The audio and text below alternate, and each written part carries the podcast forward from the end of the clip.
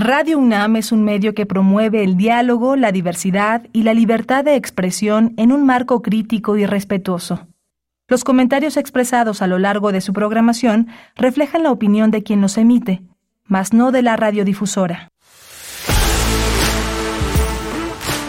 Radio UNAM presenta Prisma RU. Una mirada universitaria sobre los acontecimientos actuales.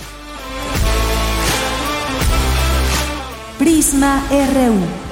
Relatamos al mundo.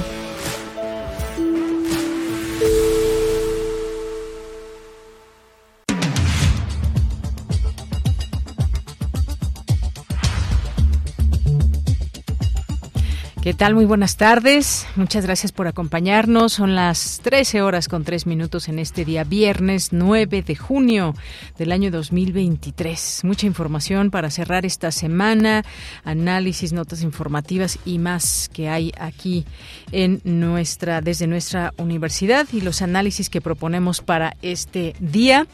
Vamos a platicar hoy, tenemos algunas invitaciones eh, y algunas entrevistas. Una de ellas, vamos a platicar aquí con la directora de universidad Universum, María Emilia Beller, eh, porque hay un siempre hay estos convenios, acuerdos y demás para seguir aportando en contenidos desde Universum a toda la comunidad y su público en general. Así que vamos a platicar con ella. Vamos a platicar también del Encuentro Nacional por la Salud Integral por una cultura del cuidado de la vida. Eh, lo haremos con el doctor Ángel Mairén Rodríguez, coordinador de los encuentros de ciencias y artes de humanidades. También vamos a platicar sobre un libro, un libro eh, que se lee de verdad con mucho dolor al momento que lo va uno leyendo y conociendo entre sus páginas un montón de historias. Y este libro lleva por título Las rastreadoras, es de Tania del Río, Las rastreadoras, mujeres a hueso en el infierno de un país que siembra cuerpos, y tiene que ver con las desapariciones que hay y que desde hace muchos años han, pues desafortunadamente, eh, tenido que buscar muchas madres, muchos familiares que han recorrido muchos caminos e incluso han encontrado desafortunadamente la muerte en esa búsqueda. Pero ¿por qué desaparecen? ¿Quién los desaparece? ¿Qué papel juega la justicia en todo esto? Vamos a platicar de este tema que desarrolló Tania del Río. Es una un nuevo libro que se está promocionando, Las rastreadoras de Aguilar Ideas. Ya tendremos oportunidad de platicar con su autora. También vamos a tener en nuestra segunda hora a Diana Juárez como parte de Corriente Alterna, Unidad de Investigaciones Periodísticas, que nos va a platicar Las Manos de la Memoria, que trata información de los cuatro videos de esta unidad que ha producido con la Filmoteca de la UNAM. Ya nos platicará ella de qué se trata. Vamos a tener también eh, una entrevista para invitarles a quienes nos escuchan en Morelia o quienes nos escuchan aquí que quieran eh, irse allá a Morelia, pues hay un encuentro de música tradicional, verso y redoble. Ya nos platicará el licenciado Luis Felipe Rodríguez al respecto. Tendremos también Refractario RU que se avisora que pueda pasar el próximo domingo en el Congreso Nacional del PRD, qué pasa con los, eh, los que quieren ser candidatos o candidata, habrá otras renuncias en los días, en los próximos días. Y también algo que queremos eh, también analizar con el maestro Javier Contreras que tiene que ver esta denuncia que hizo esta Sí, esta denuncia que hizo ante las autoridades Xochitl Galvez y que ahora pues eh, presume que puede ir a la mañanera y quiere que le den derecho de réplica. ¿Es realmente un interés legítimo o es más eh, show? ¿Qué le parece a usted? Vamos a platicar de este tema y cerramos con Melomanía RU con Dulce Wet. Así que quédese en este espacio. Tendremos nuestras, tenemos nuestras redes sociales abiertas para ustedes, arroba Prisma RU en Twitter y Prisma RU en nuestro Facebook. Y bien, desde aquí, relatamos al mundo. Relatamos al mundo. Relatamos al mundo.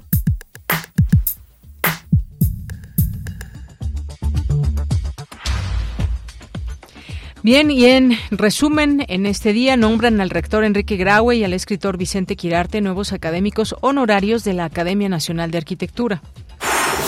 Las universidades son fundamentales para promover la sustentabilidad. Francisco José Trigo, coordinador de Relaciones y Asuntos Internacionales de nuestra Casa de Estudios, aseguró que su rol es irreemplazable para crear un futuro brillante. Independencia económica, igualdad sustantiva son algunas de las necesidades de las mujeres para conseguir la salud mental, señala la directora de la Facultad de Psicología de la UNAM, María Elena Medina Mora. En la coordinación de humanidades de la UNAM, especialistas reflexionan sobre la existencia de la música clásica latinoamericana contemporánea. Tenemos un segundo cerebro y se encuentra en nuestro vientre, señalan académicos. Y en la, forma, en la información nacional, el presidente Andrés Manuel López Obrador informó que se trabaja en un censo para conocer con mayor certeza el número de desaparecidos en el país y las acciones que se están haciendo desde el Estado para su localización con el propósito de que la comunidad estudiantil de las escuelas normales se involucre en investigaciones con principios de igualdad, erradicación de violencia de género y no discriminación, el Instituto Nacional de las Mujeres convoca al tercer concurso nacional de investigación Dolores Correa y Zapata para escuelas normales. En la información internacional, Canadá se unió a la solicitud de solución de controversias que hizo Estados Unidos a México bajo el TEMEC por la prohibición de importaciones de maíz transgénico y el uso de glifosato. El gobierno colombiano, colombiano y la guerrilla del Ejército de Liberación Nacional acordaron en Cuba un cese al fuego bilateral. Mientras tanto, el presidente Andrés Manuel López Obrador manifestó su respaldo a su homólogo de Colombia, Gustavo Petro, quien ha buscado el apoyo popular en las calles en medio de la crisis que vive su gobierno por escándalos internos. Hoy en la UNAM, ¿qué hacer? ¿Qué escuchar? ¿Y a dónde ir?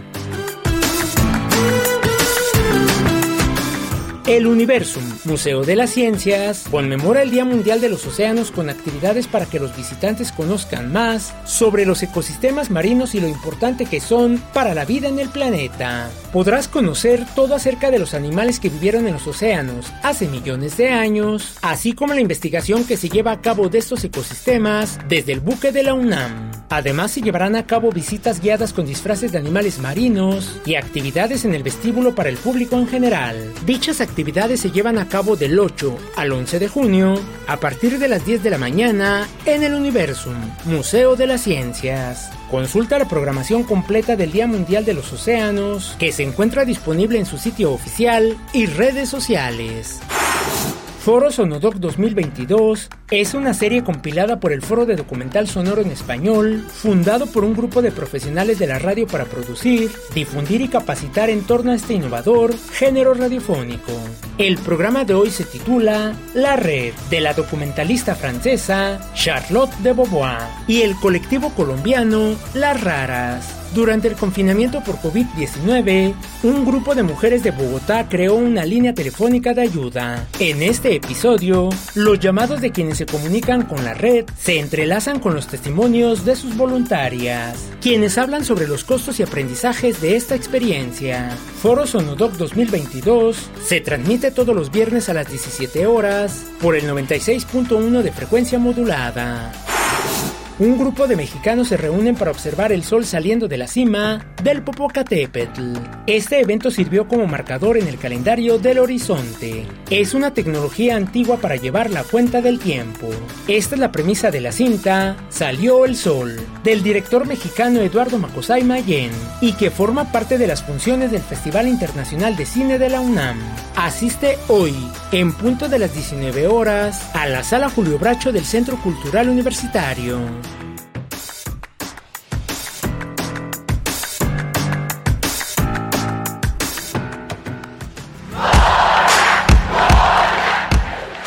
RU.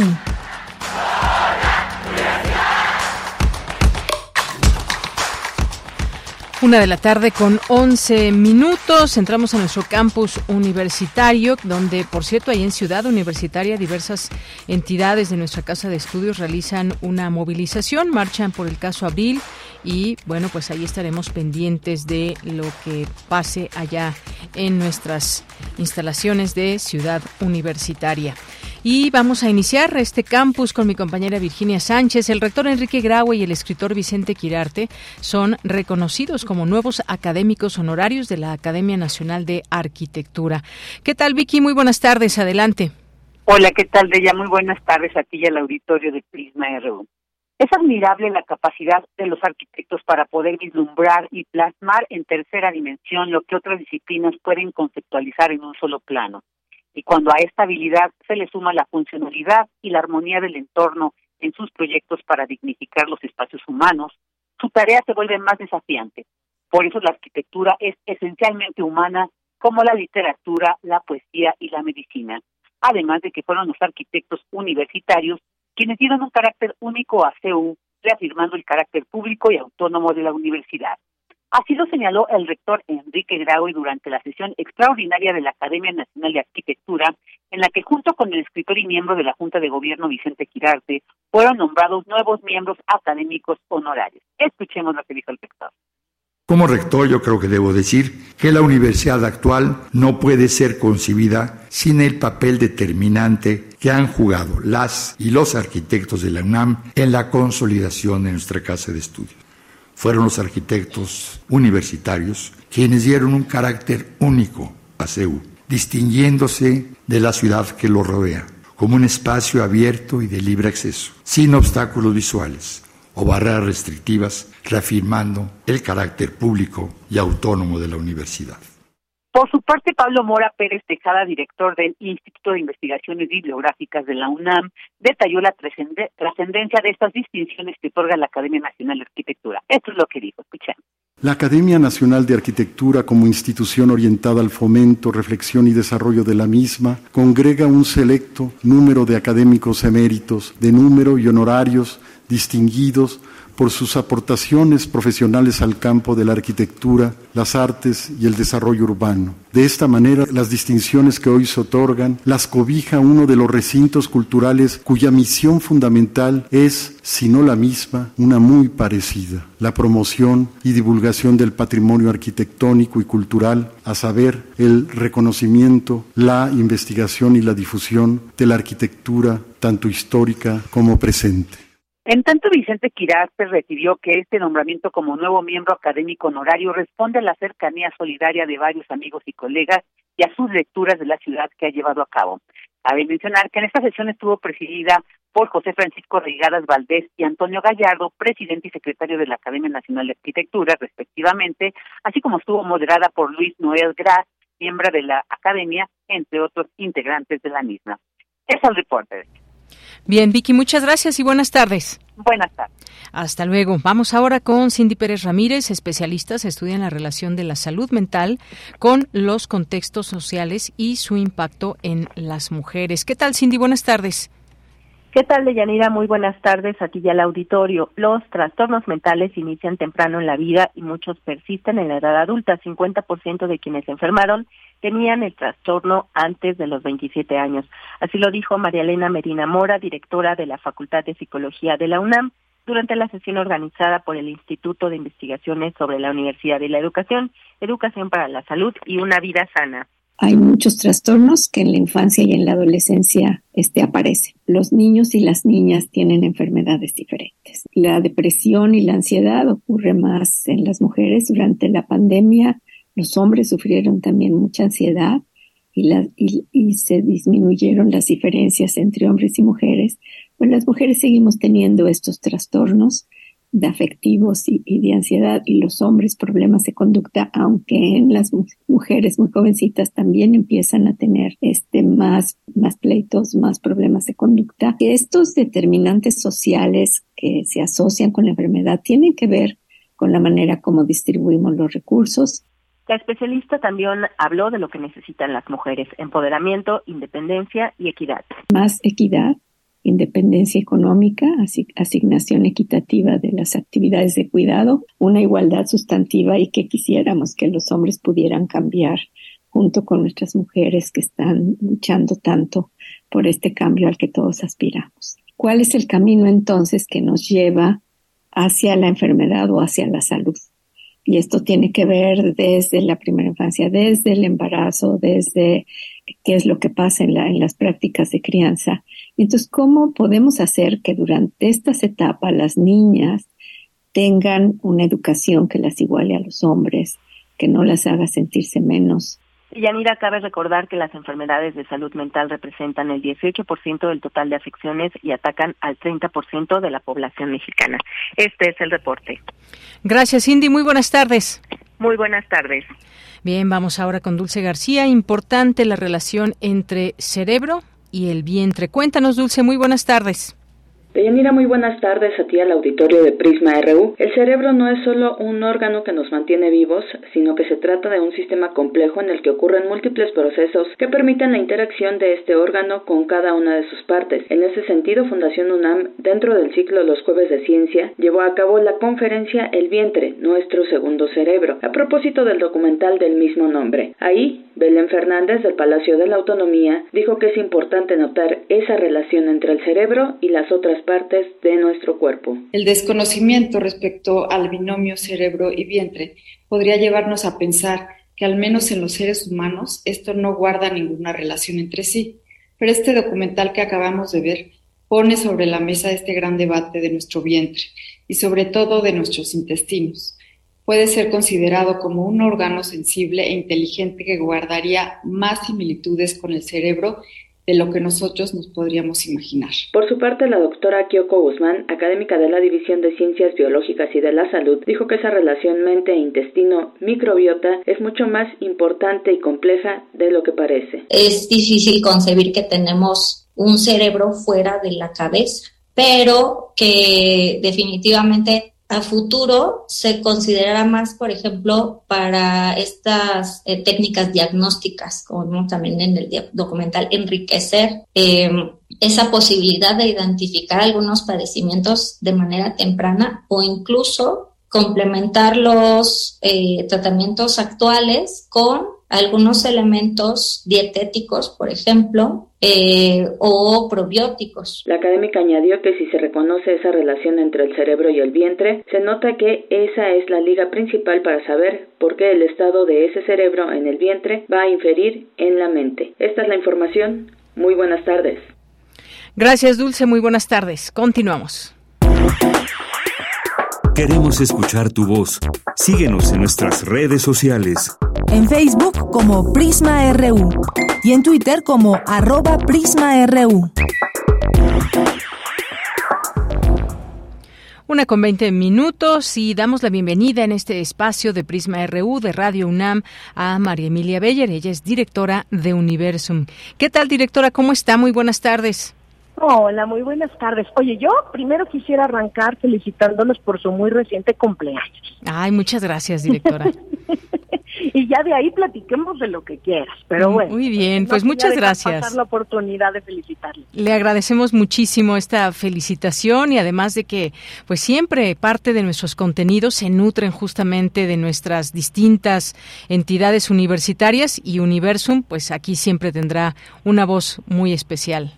Gracias. Bien, pues hoy vamos a platicar del Museo de las Ciencias de Universum que firmó un memorándum de entendimiento de colaboración con el Space Center Houston. Cuéntenos, por favor, María Emilia, eh, sobre este tema tan importante.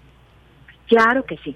Bueno, mira, te quiero contar que este es como un sueño así de esos que uno tiene largamente acariciados, de ojalá que algún día el Museo de la NASA y nuestro Museo de la UNAM pudiéramos hacer algo juntos, ¿no? Y en realidad ya teníamos una alianza que se gestó hace muchísimos años, cuando el doctor Jorge Flores pues dio vida a este sueño que hoy es Universo, hace ya más de 30 años, eh, porque él consiguió algo para nuestro museo universitario que prácticamente no existe en ningún otro museo del mundo, que fue el préstamo de la NASA a la UNAM de dos rocas lunares que se obtuvieron en dos misiones Apolo distintas, en la 11 y en la 17.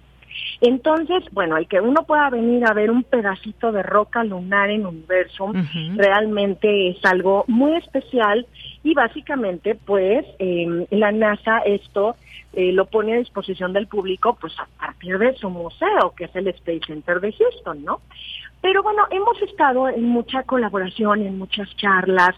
Debo decirte que durante la pandemia ellos de alguna forma nos estuvieron mirando a través de Universum Digital, veían nuestra conexión con el público, todo lo que nos inventábamos y entonces cuando volvimos a abrir las puertas nos contactaron para decir que pues les parecía que nosotros cubríamos una parte de información de una manera muy creativa, muy interesante y que a ellos les gustaría acercarse. Entonces, pues imagínate que la NASA te busque y te diga, nosotros queremos aprender también cómo llegan ustedes a los públicos y entonces vamos a hacer cosas juntos. Pues la verdad es un sueño. Y entonces, efectivamente, eh, también con el Museo Interactivo de Economía, porque pues muchas cosas pasan gracias, ¿no? Mucha industria se genera con el sueño de ir a otros planetas y demás, y eso pasa también por la economía, firmamos este memorándum de entendimiento entre los tres museos.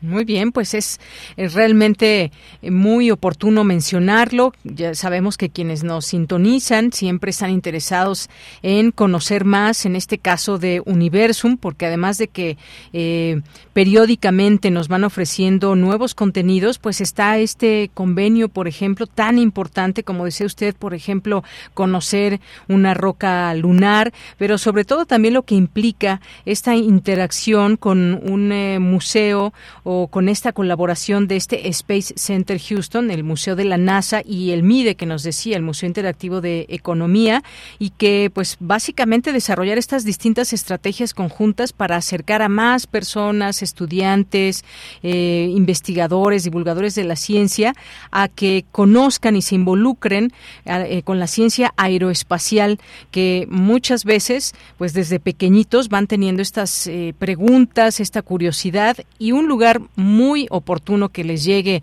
eh, desde temprana edad es justamente Universum.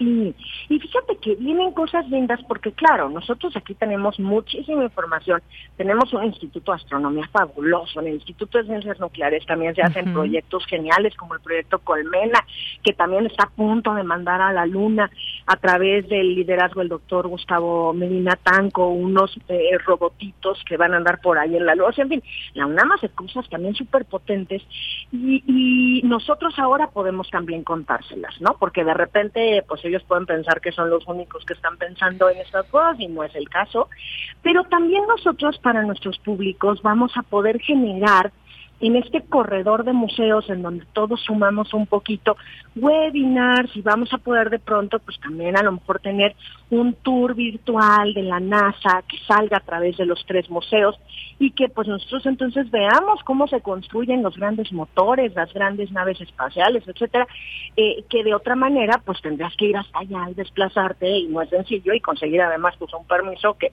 que como turista no vas a obtener y, pero que como museo de la NASA ellos sí tienen. Entonces, eh, vienen sorpresas muy bonitas y a través de las redes sociales, que también, pues eso sí, gracias a la pandemia todos hemos aprendido ya a usar, vamos a poder conectarnos eh, internacionalmente con lo que está pasando en este museo que hoy, gracias a esta firma, pues se vuelve un museo hermano de universo.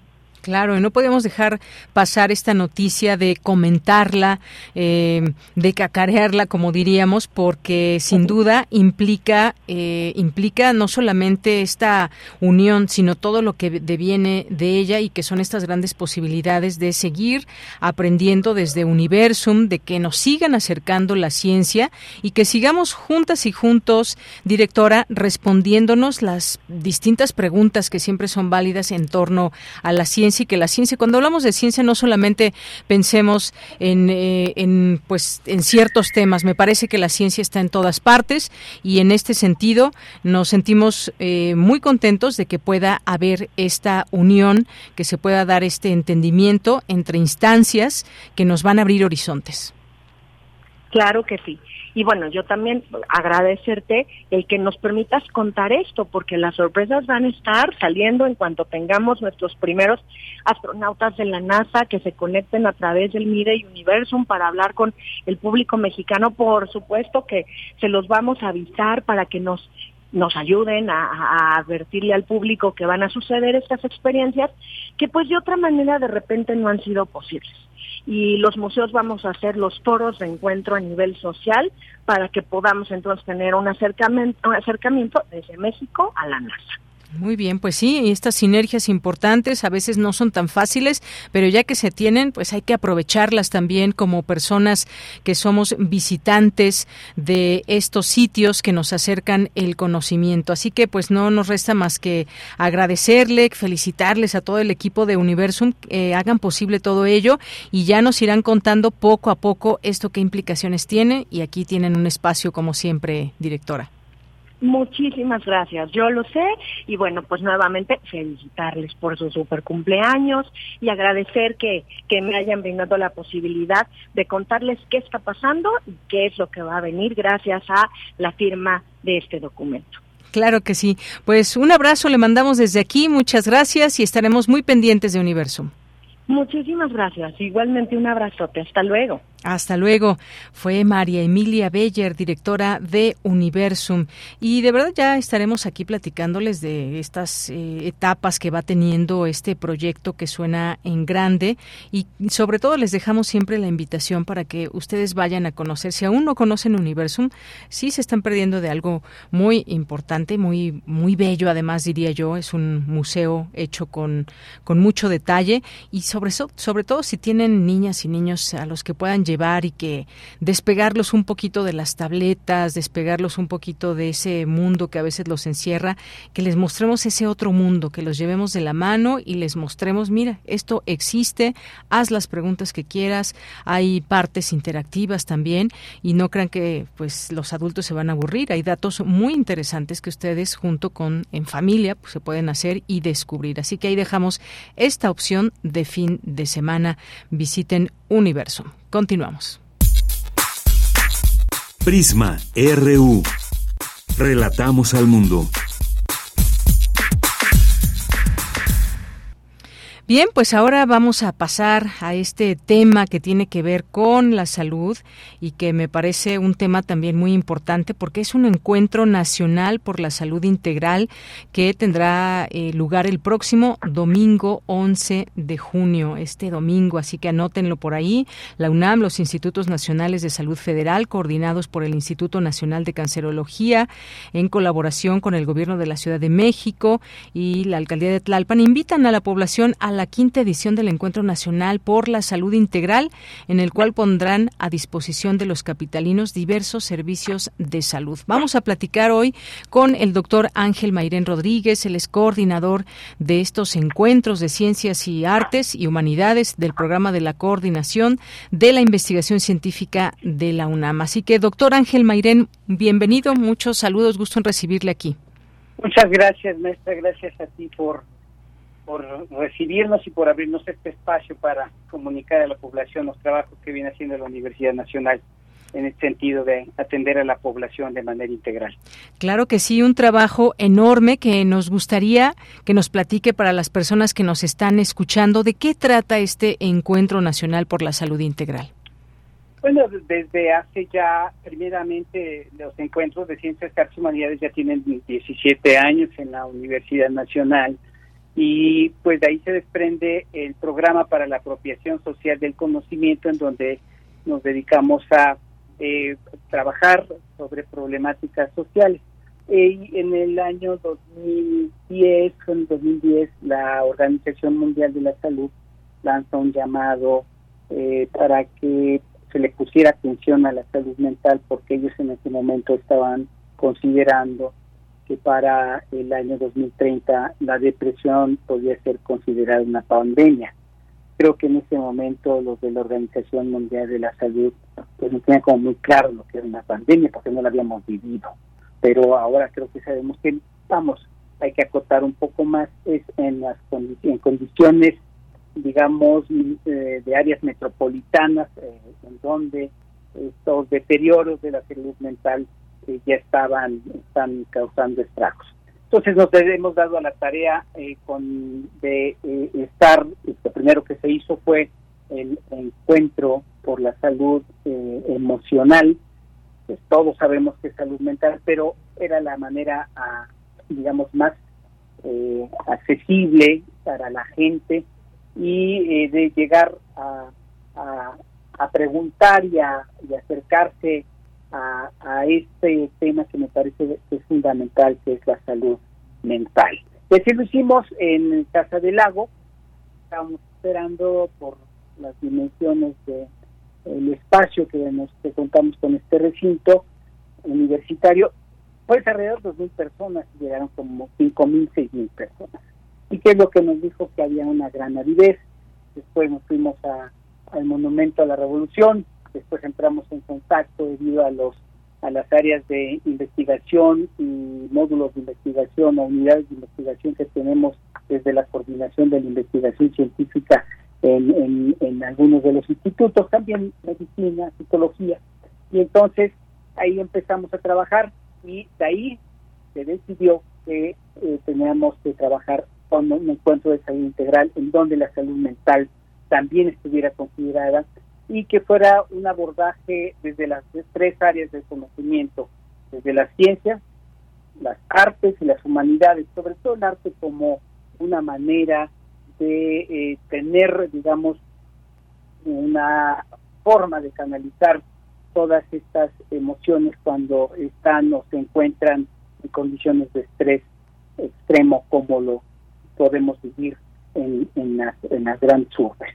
Así fue que surge el encuentro nacional, eh, el encuentro por la salud integral, en donde lo que buscamos es que eh, este modelo se repita, ya que posterior a la pandemia, y hay que dejarlo claro, en este momento estamos viviendo la pospandemia y vemos este, que lamentablemente no se están tomando acciones, digamos, eh, que atiendan a los diferentes sectores que quedaron afectados y entre ellos están los jóvenes, los, jóvenes, estamos hablando de, los 12 a los 18 años que se mantuvieron prácticamente dos o tres años en sus hogares, pues no tuvieron todo este fogueo y esta madurez psicosocial que se requiere para poder continuar con, con, con, con tu proceso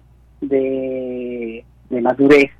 Entonces, eh, aquí lo que nosotros desde la universidad estamos proponiendo es que se aborde eh, la salud y que se le ponga una atención especial a la salud mental, eh, ya que pues las condiciones que hemos tenido que enfrentar en estos últimos años son atípicas y que hay un deterioro, que hay un duelo por la gran cantidad de muertes prematuras que se tuvieron, además de la violencia que existe en nuestro país y de la gran cantidad de decesos por violencia que existe en nuestro país, habría que agregarle este esta condición mundial que dejó a millones de muertos y que nosotros estuvimos en los países, entre los países, pues donde, donde lamentablemente hubo muchos decesos. Entonces, desde la Universidad Nacional estamos haciendo una propuesta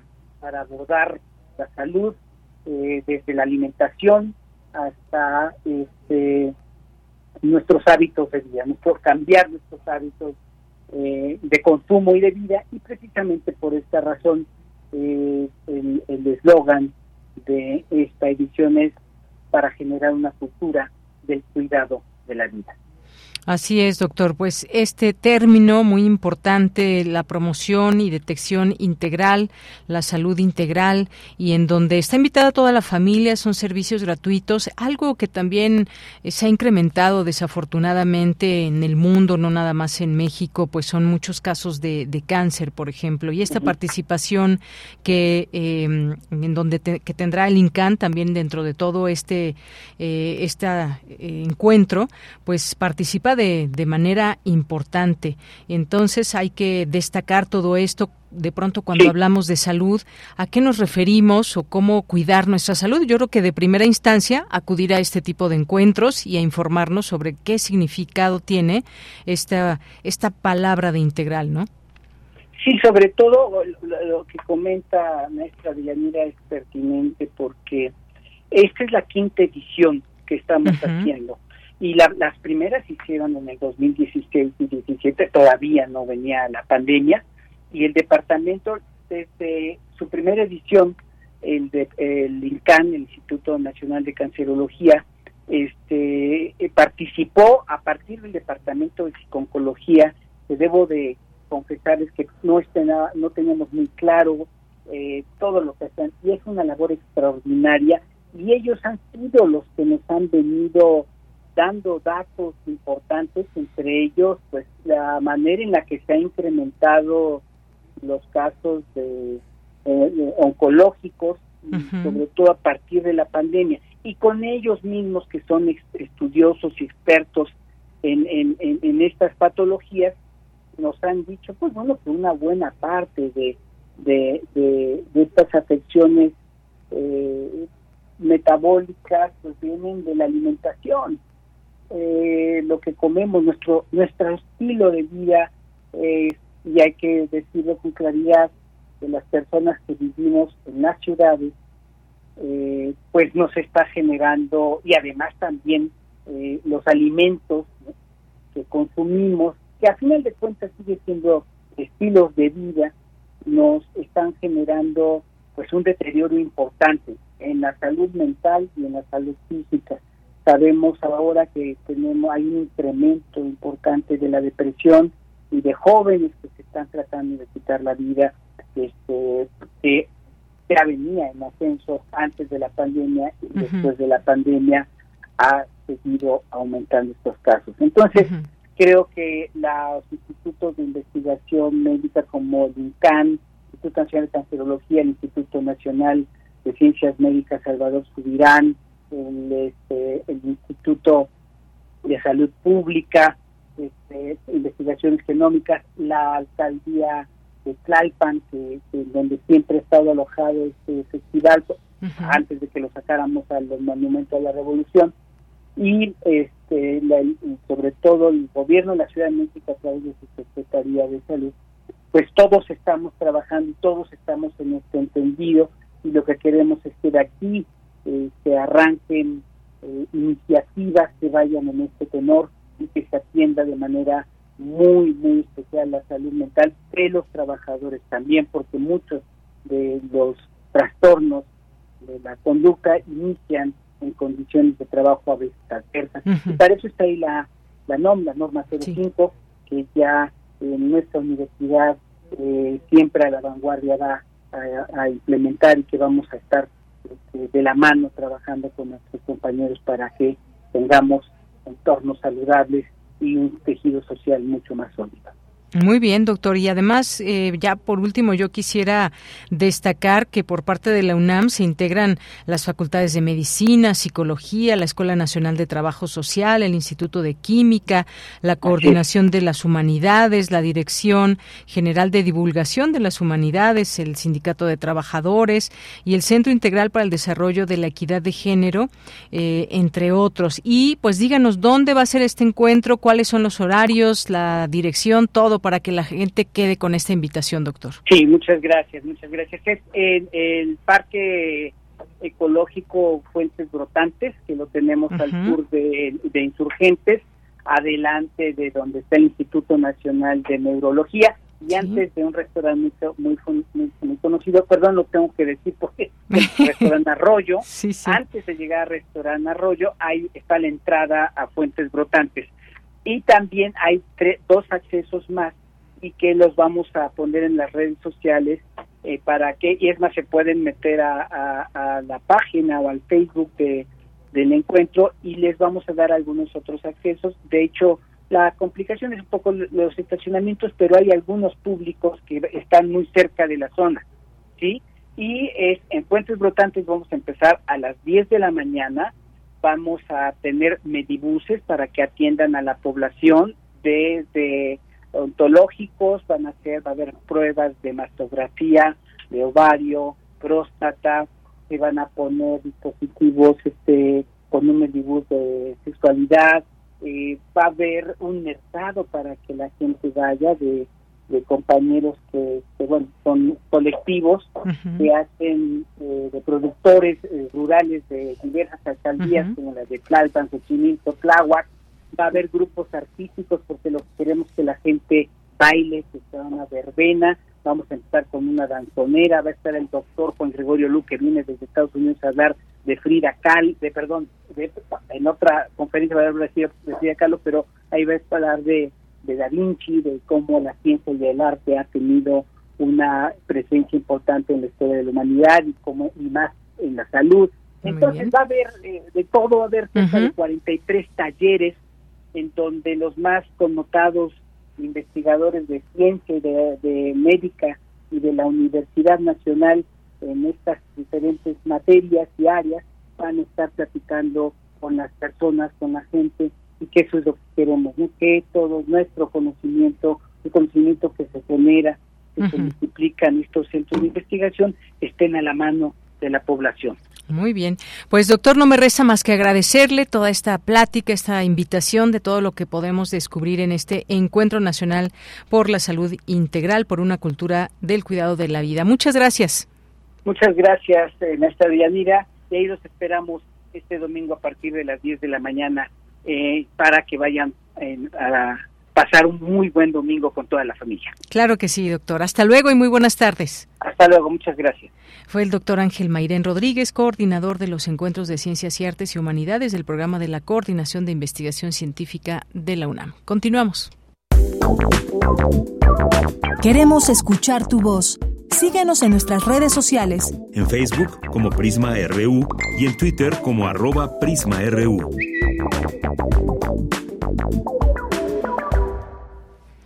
Vamos a platicar en este momento de el libro Las rastreadoras, mujeres a hueso en el infierno de un país que siembra cuerpos de Aguilar Ideas y ya está en la línea telefónica su autora Tania del Río. ¿Qué tal, eh, Tania? Muy buenas tardes. Gracias, muy buenas tardes. Aquí estoy a la orden y agradeciendo este espacio. Gracias. Tania del Río es licenciada en Sociología, es egresada de la Universidad Autónoma de Sinaloa, eh, tiene un diplomado en Género y Políticas Públicas por la Facultad Latinoamericana de Ciencias Sociales y el Instituto Nacional de las Mujeres, especializada en sexualidad humanista, entre muchas otras cosas. Y entre todas estas cosas que ha hecho, pues ha escrito este libro que nos eh, hace un acercamiento a qué está pasando y qué ha pasado, qué viene pasando todos los días en nuestro país, en algunas zonas donde hay familiares, hay madres que buscan a sus desaparecidos. La manera en cómo lo hacen, por qué lo hacen, viene explicado en estas páginas que realmente es, es un libro que nos, nos tiene o nos, nos sensibiliza eh, de alguna manera, eh, Tania, sobre lo que está pasando y lo que pasan muchas personas en este país. Me gustaría que nos platicaras un poco, pues, cómo, cómo surge esta idea de hacer un libro, un libro tan, digamos, tan, tan fuerte que nos lleva al llanto incluso entre sus páginas y que nos llena también de tristeza de una realidad a la que no debemos huir, sino conocer. uno de los capítulos se llama Nos dicen loca. Y ella es una de las eh, de las que cuenta esta historia, se llama Isabel Cruz. Ella busca a su hijo, Yosemar, y dice, sí, estamos locas, pero de rabia, de dolor, de impotencia, porque las autoridades no hacen nada por hallar a nuestros tesoros. Nos encontramos con gente insensible que ve nuestro dolor como algo merecido. Dicen que si sucedió eso, que se llevaran a sus familiares porque andaban mal y ahí empieza una etiqueta en a dónde vas, ser expulsada, criticada, y con ese gran estigma que llevas en la espalda, en cada círculo en el que te mueves, eh, te eres señalada. Es como decir que ya no tienes derecho a nada porque lo que les pasó, eh, como si se lo merecieran. No saben que ellas no pueden ni comer, ni dormir, ni salir, ni vivir, ni morir están suspendidas y yo diría que están suspendidas en un infierno que parece no tener fin. Y es precisamente aquí en donde la Corte Interamericana califica como de gravedad eh, el tema de desaparición, porque se hace un cúmulo de violencias. No solamente es una, sino son múltiples violencias, porque involucran a violaciones de de diversos derechos como el derecho a la vida, a la libertad, a la integridad personal y al reconocimiento de la personalidad de esa persona que, que se llevaron. También porque se trata de una violación continua de los derechos humanos, pero sobre todo porque se extiende en el tiempo y queda así, en suspensión, meses, años, hasta que se encuentra el paradero de la víctima o sus restos mortales, si es que se encuentran. Por eso es de particular gravedad la desaparición.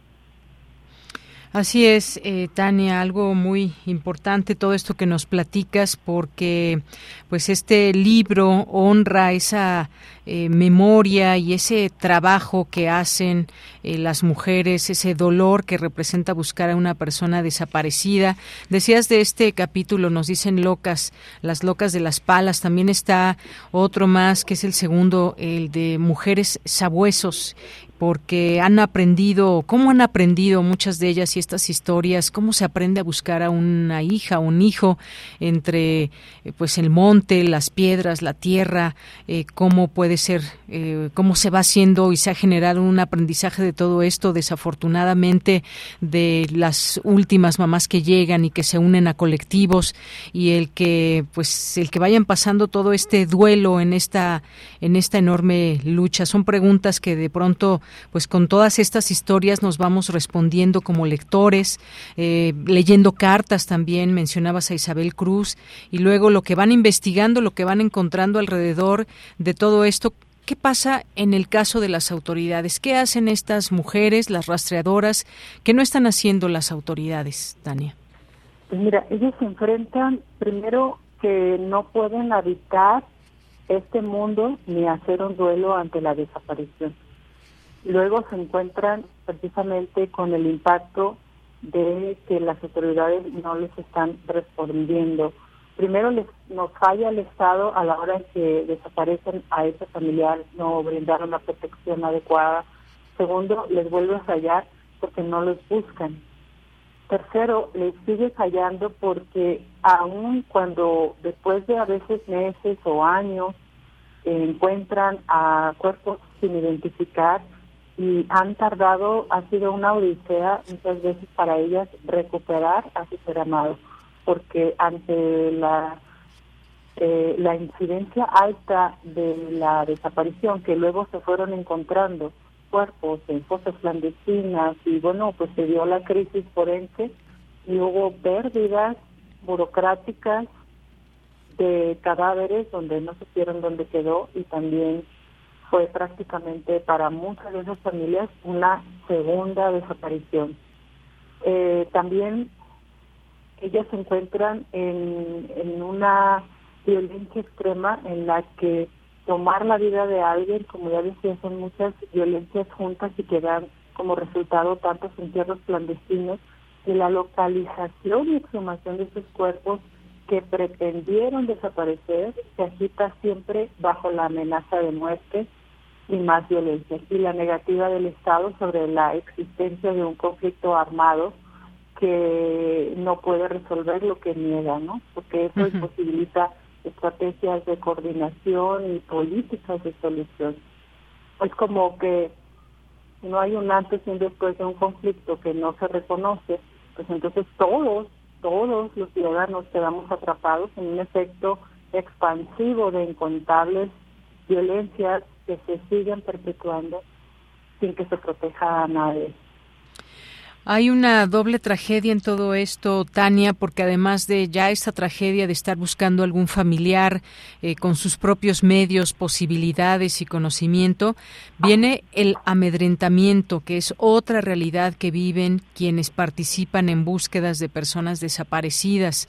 Han sido asesinadas varias mujeres cuando están en pie de lucha buscando a sus hijas o a sus hijos, e incluso, pues muchas han sido amenazadas amenazadas y les dicen tienes más hijos o ya que dejen de buscar. ¿Cuál es este qué está detrás de todo esto? Y uno se pregunta quién desaparece personas en este país, quiénes son esos entes, esos grupos, son grupos delictivos, son autoridades. Eh, ¿qué, podemos decir en esta parte que, que también sufren las rastreadoras?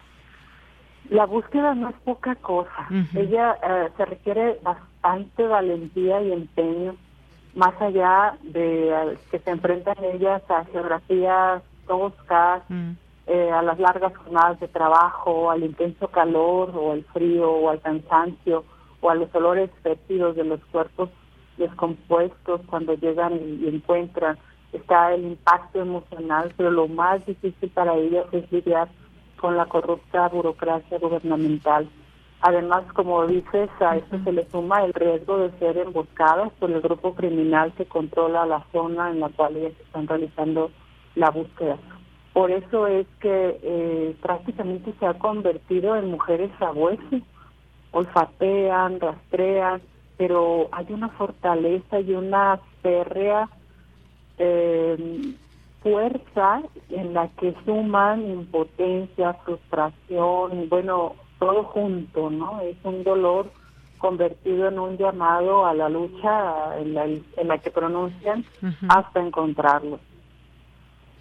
Efectivamente, pues esto es parte de lo que nos vas platicando en este libro. Hay otra parte donde eh, un capítulo muy duro que se llama Disueltos y habla pues de estas personas que pues se emplean, digamos, que se dedican a desaparecer los cuerpos, a intentar desaparecerlos de la faz de la tierra sin dejar huella y que sin embargo pues si en algún momento queda por ahí alguna pieza dental y demás eh, pues esa es una esperanza para alguien de encontrar de saber a quién pertenecen esos restos. Eh, muchas veces eh, las investigaciones han llevado a mujeres a, a saber dónde es que estos cuerpos fueron disueltos. Por ejemplo un capítulo me parece muy duro pero real como esta eh, pues este contexto que muchas mujeres han tenido que, que pasar, Tania. Sí, sin embargo, yo le he agregado aquí la pregunta, ¿por qué es tan fácil disolver personas? ¿Por qué es tan accesible adquirir altas cantidades de ácido y de productos químicos que esperan las autoridades para regular, para registrar la venta de estos productos? ¿Quién vigila los o supervisa los retenes, las carreteras, todo a lo que estamos eh, expuestos. porque eh, es tan fácil que se haya realizado esta receta como se conoció cuando detuvieron al pozolero y por qué se han encontrado también otras formas de desaparecer, no solamente disueltos, sino también calcinados con altas dosis de, de, y bueno, otras grandes cantidades de todo junto, ¿no? Químicos y, y, es una situación en la que no nos podemos imaginar cuántas víctimas han sido disueltas, cuántos más hay que tienen esa receta de disolver, de desaparecer ya a lo largo del país, porque cuando se detuvo al pozolero pues ya fue hace bastantes años y sin embargo eso fue en el 2018 y entonces resulta que eh, pues el significado de las pequeñas partículas que pueden llegar a quedar también cuando se incineran alteran totalmente el ADN y no es posible llevar a cabo una identificación en esos diminutos fragmentos que quedan. Entonces, ¿cuántos cárceles hay y dónde han usado estos métodos, en qué momento pasaron de asesinar a personas a desaparecer así los cuerpos. ¿Cómo hacemos para reconciliarnos con esta tremenda realidad? ¿Cómo es que sobrevivimos, coexistimos los mexicanos entre todas estas noticias? Eh, son muchas preguntas, pero nos lleva a reflexionar a ver cómo nosotros nos involucramos o nos hacemos a un lado esto y ignoramos y hasta hasta criminalizamos a las víctimas en lugar de nombrar a quienes cometen los delitos, ¿no? Claro, por supuesto. Pues sí, en todo esto nos, nos preguntamos eh, por qué los desaparecen, cuáles son las razones por las que hay personas que desaparecen, a otras hay algunos casos en las investigaciones que si los confundieron o simplemente porque pues alguien le incomodaba esa presencia, el caso de los policías, por ejemplo, y, e incluso es, una pequeña mención también de lo que sucedió en su momento con los 43 de Ayotzinapa, de cómo se fue construyendo esta verdad histórica. Y, y también hay que decirlo, hay quienes buscan a sus familiares que pueden estar vivos, no todas las personas desaparecidas, eh, eh, están muertas, ni mucho menos. Se tiene justamente en estas investigaciones que ir llevando a dónde pueden estar. Eh, se han encontrado personas vivas, ya sea en reclusorios o en clínicas, por ejemplo, eh, psiquiátricas, sin su consentimiento, por supuesto.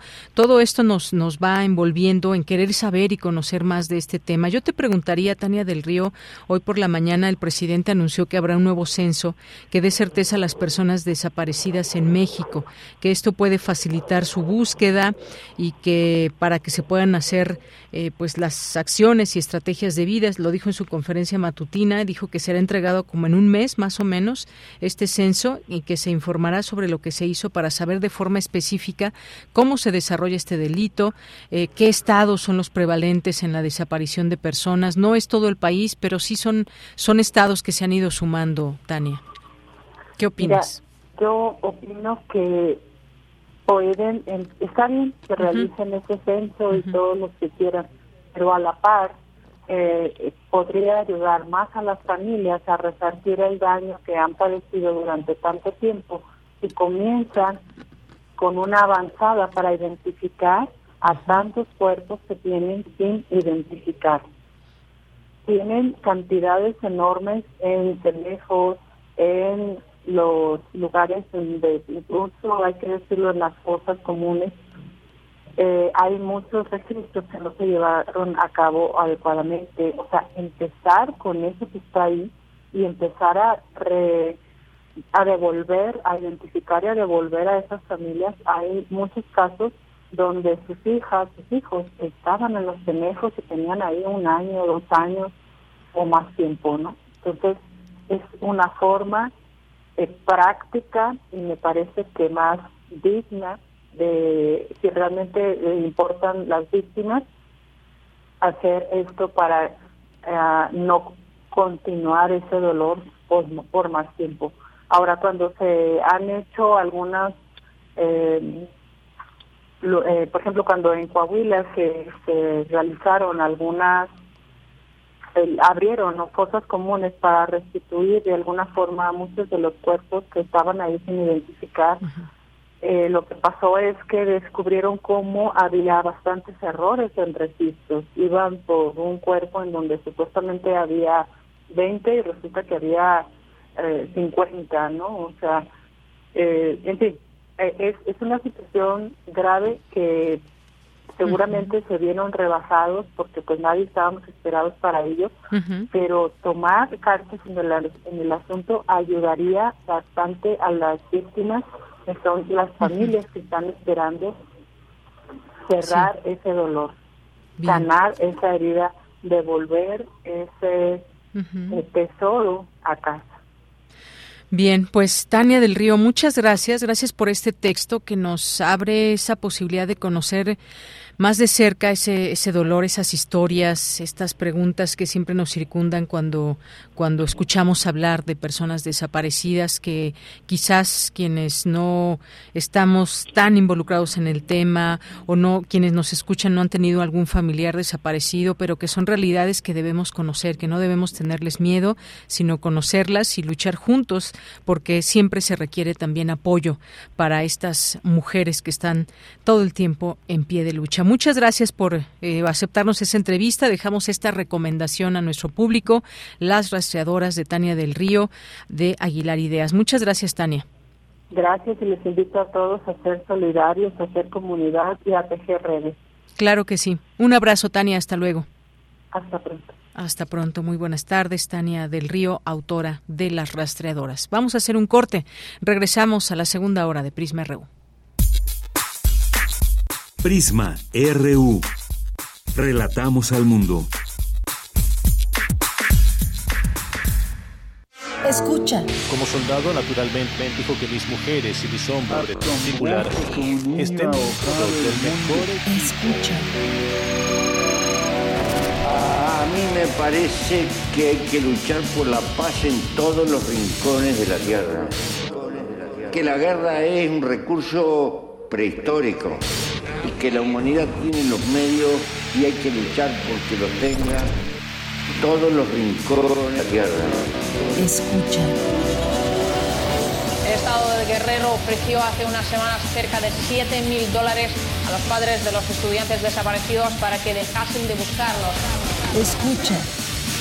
Que la humanidad tiene los medios y hay que luchar porque los tenga de solventar nuestras contradicciones y nuestros conflictos en paz.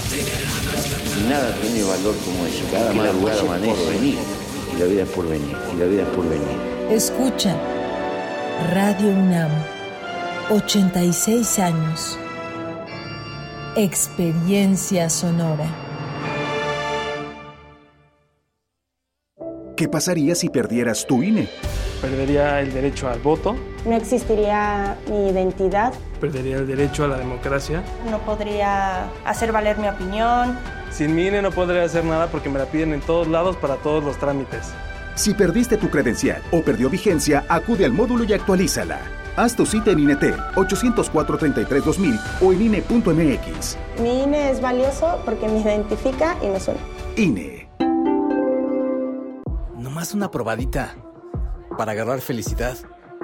Total, ¿qué puede pasar? Puede pasar mucho. El fentanilo te engancha desde la primera vez. Esclaviza tu mente y tu cuerpo.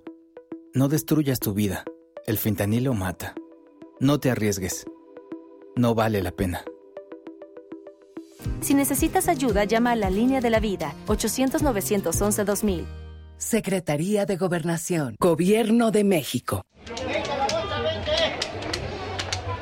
Le duelen los oídos, los sonidos fuertes, los ruidos de la ciudad. Llévele, llévele, el ungüento, el retorno a la razón. Le cura los tímpanos, el exceso de cerilla, los oídos tapados, las fisuras del alma. Llévele, llévele.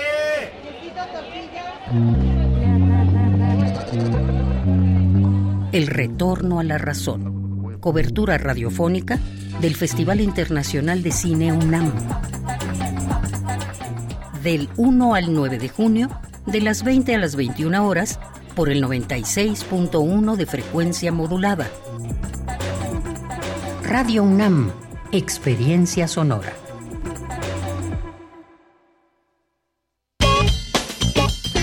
Porque tu opinión es importante, escríbenos al correo electrónico prisma.radiounam@gmail.com.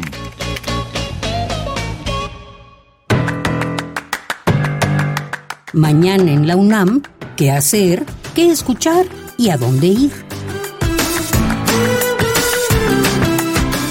La Escuela Nacional de Trabajo Social de la UNAM organiza el tercer seminario permanente Emergencia Social Comunitaria, coordinado por la maestra Leticia Cano Soriano, el doctor Pedro Isnardo de la Cruz y la doctora Alejandra Monroy López. Este seminario se llevará a cabo el próximo lunes 12 de junio, en punto de las 17.30 horas, a través de las redes sociales de la Escuela Nacional de Trabajo Social de la UNAM.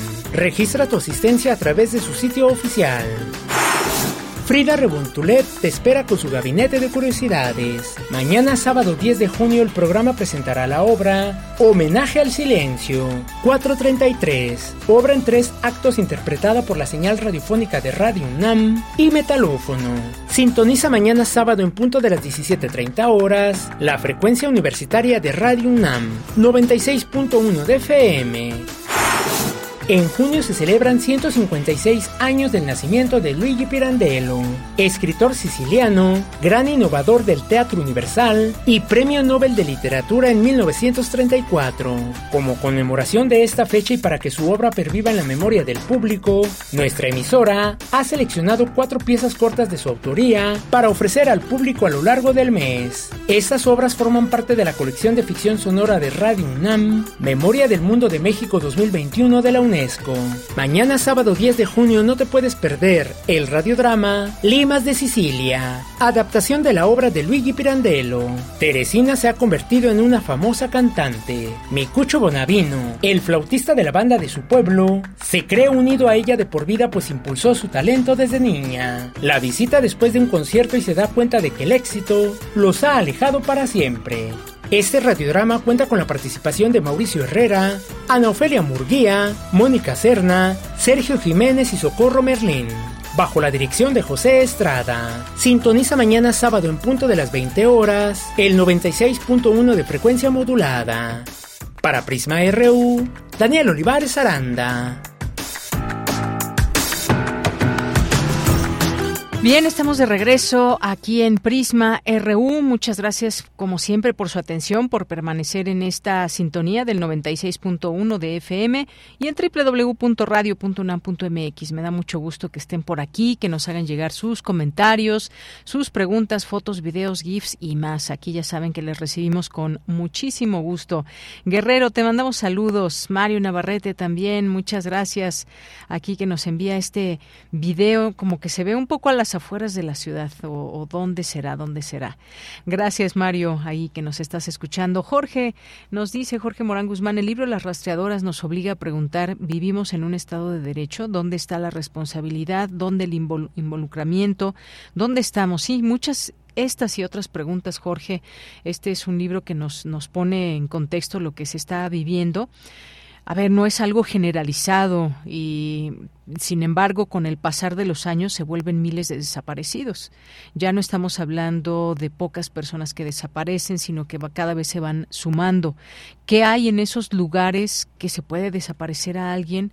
¿Qué pasa o quiénes son esas personas? ¿Cómo desenmascarar a quienes a quienes han tenido estas acciones de desaparecer a alguien, ya sea desde eh, cubiertos por algún uniforme, alguna autoridad o cómo entender todo esto me parece que son preguntas, pero sobre todo estrategias que se deben de seguir en la búsqueda de cada una de las personas y, desmantelar estas que pueden ser incluso mafias o, o cómo entender el contexto. Me parece que, que que queda ahí un montón de preguntas que tendremos que irnos resolviendo para dar con todo esto. Lo que dice hoy el presidente, y decía Tania del Río, autora de este libro, Las rastreadoras, importante, hasta dónde se va a llegar con todo esto. Se tiene un censo, sí, pero después de tener ese censo, ¿cómo se resuelve el problema? Ojalá que este censo permita conocer no solamente un nombre, sino conocer el contexto en que se dan las desapariciones, desde personas que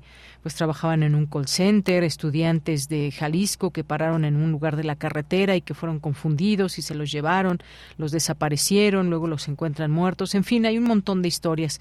Gracias, eh, Jorge.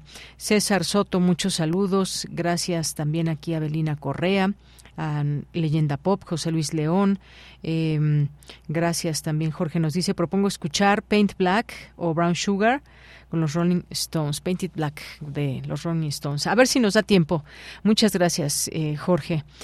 Eh, también nos dice inicio de fin de semana aventuroso para todos. David Castillo también. Buenas tardes a todos. Muchas gracias aquí por el GIF. Ya, ya así llegamos. Así créeme, como este GIF que pones de este gato, así llegué yo a este viernes. David Castillo, muchas gracias. Rosario Durán, que en la fuerza del viernes nos acompañe. Esperemos que sí, Rosario porque hay mucho que hacer también en fin de semana. Jacqueline Díaz, eh, saludos. Sandy, Darren Laja también. Eh, Yatenix dicen bien mensajes y definitivamente necesita ayuda con la recuperación del servicio. Bueno, aquí me perdí del tema, ya lo seguimos al rato. Carla, Carla Mateluna, muchas gracias también por escucharnos. A nuestras amigas y amigos del Retorno a la Razón, toda esta serie de programas que van a la par con Ficunam. ¿Y qué tal? ¿Cómo les ha ido de Ficunam? Cuéntenos. ¿Qué películas han visto? Jorge Fra, muchos saludos. Mario, Laura Pérez dice, estoy muy interesada, por favor, muchas gracias. Em, gracias también a Carla Tuy, Mon Jiménez, muchas gracias. A Paulina, muchos saludos. Y a quienes se sigan sumando aquí en nuestras redes sociales, les mandamos muchos, muchos saludos desde aquí y nos vamos a lo siguiente. Continuamos. Corriente Alterna Unidad de Investigaciones Periodísticas. un espacio de la Coordinación de Difusión Cultural de la UNAM.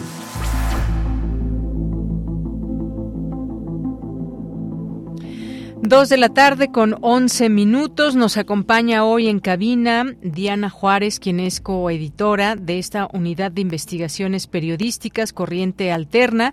Les adelantaba yo un poco las manos de la memoria que trata de información de los cuatro videos que esta unidad ha coproducido con la Filmoteca UNAM. ¿Qué tal, Diana Juárez? Muy buenas tardes. Hola, Deyanira. Buenas tardes. ¿Qué tal? ¿Cómo te va? Muy bien. Mucho gusto en poderte saludar aquí en cabina y que nos comentes sobre este proyecto que ya ya, vio la luz. Cuéntanos, ¿de qué trata? Pues mira, trata de un proyecto de la generación pasada, la tercera generación que se realizó con la mentora Alejandra Krail.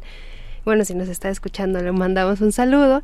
Alejandra Krail, también nuestro realizador del año pasado, porque bueno, él se tuvo que ir, Pablo Gasca, y nuestro estudiante César Yasamuart que en conjunto pues se adentraron a, la filmoteca y entrevistaron a cuatro personajes que realizan una labor muy interesante. Cada uno de ellos nos cuenta su oficio y eso es lo que van a encontrar en los documentales que la verdad están hermosos, musicalizados y tienen una narrativa muy interesante que nos va a conectar con la importancia de la labor que realiza la filmoteca. Muy bien, pues sí son trabajos además que los expertos especialistas realizan en este acervo a resguardo de la UNAM y esta restauración, conservación, catalogación, preservación de aparatos e instrumentos cinematográficos son labores que se realizan en cuatro departamentos de la institución y que se muestran en las respectivas historias de los encargados de este acervo nacional. Si te parece bien, Diana, vamos a escuchar ese trabajo que nos hicieron llegar y seguimos platicando. Claro que sí. Adelante.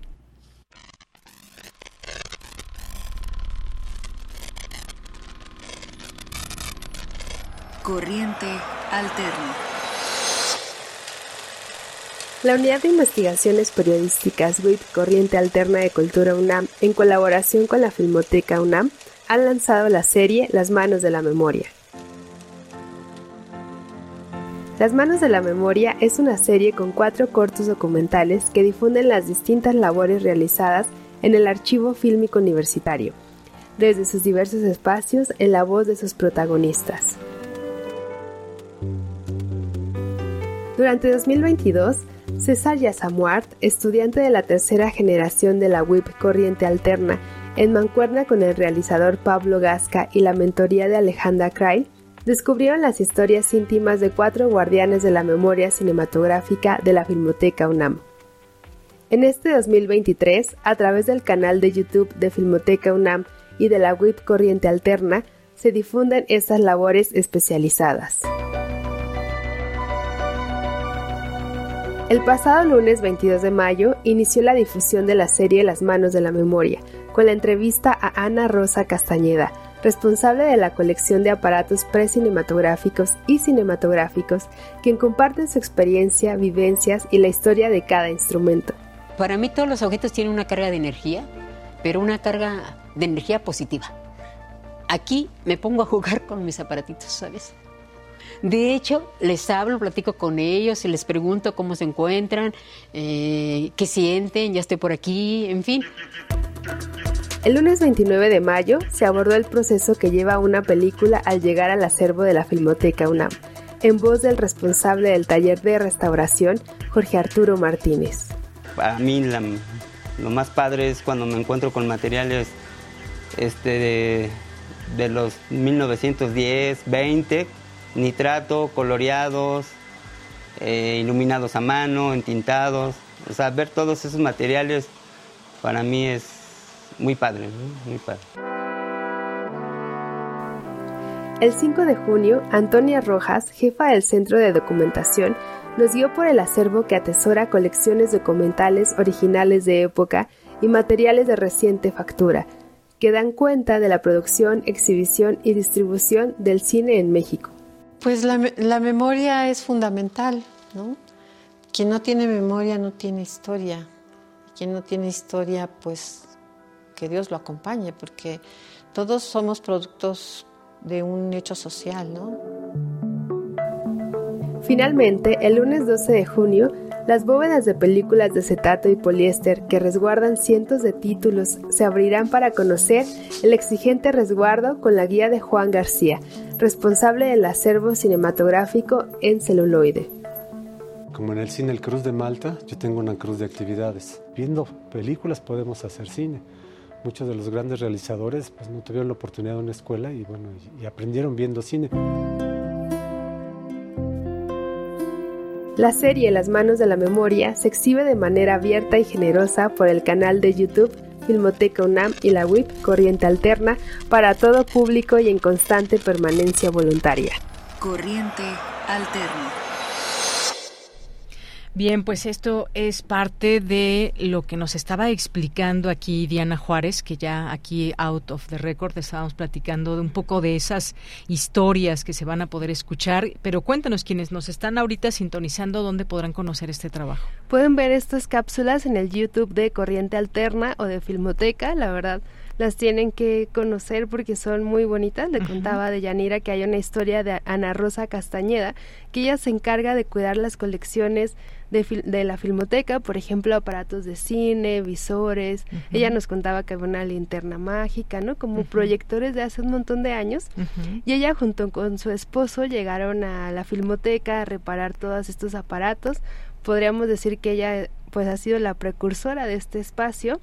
Su esposo fallece y la única conexión que tiene con él, pues ahora son con estos aparatos y ella dice que son como sus hijos, ¿no? Sus chiquitos y siente que pues tienen una energía y en, a través de la historia que nosotros contamos en video pues podemos sentir la conexión que tiene Ana Rosa con estos eh, con estos elementos no y hay cuatro hay, hay otras tres historias más, por ejemplo, de Jorge Arturo Martínez, que, de la, que habla sobre la restauración, Antonia Rojas, que nos habla sobre la documentación e incluso muestra algunas películas de Cantinflas, de Capulina, ¿no? Y ella nos dice, bueno, ustedes van a decir por qué de Capulina, pero pues ellos fueron los que realizaron el mayor número de películas del cine mexicano, entonces es muy importante. Y ya la última que vamos a lanzar, porque la fuimos lanzando cada semana, va a salir el 12 de junio de Juan García, que él es encargado de las bóvedas y dice algo muy bonito que, que también el cine es una herramienta que tiene la universidad para educar, ¿no? Entonces,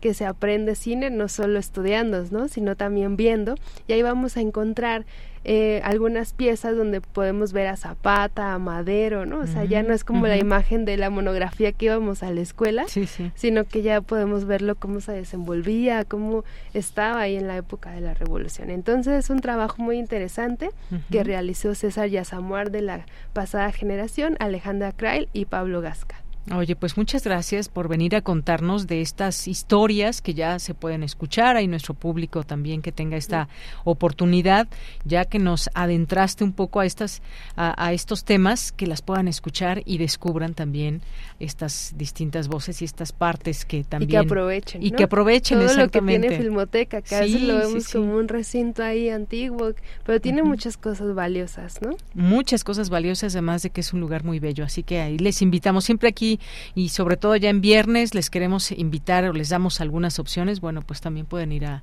ahí a la Filmoteca. Muchas gracias, gracias Diana Juárez por estar aquí, por platicarnos de todo esto y pues estamos estaremos en contacto por muchos más trabajos que siguen desarrollando y de este también nos puedes seguir enviando información en algún momento compartirla con el público. Muchas gracias a ti por la invitación y los invitamos a ver las piezas en nuestro YouTube. Claro que sí. Gracias, Diana Juárez. Buenas tardes. Gracias. Queremos escuchar tu voz. Síguenos en nuestras redes sociales. En Facebook como Prisma RU y en Twitter como arroba PrismaRU.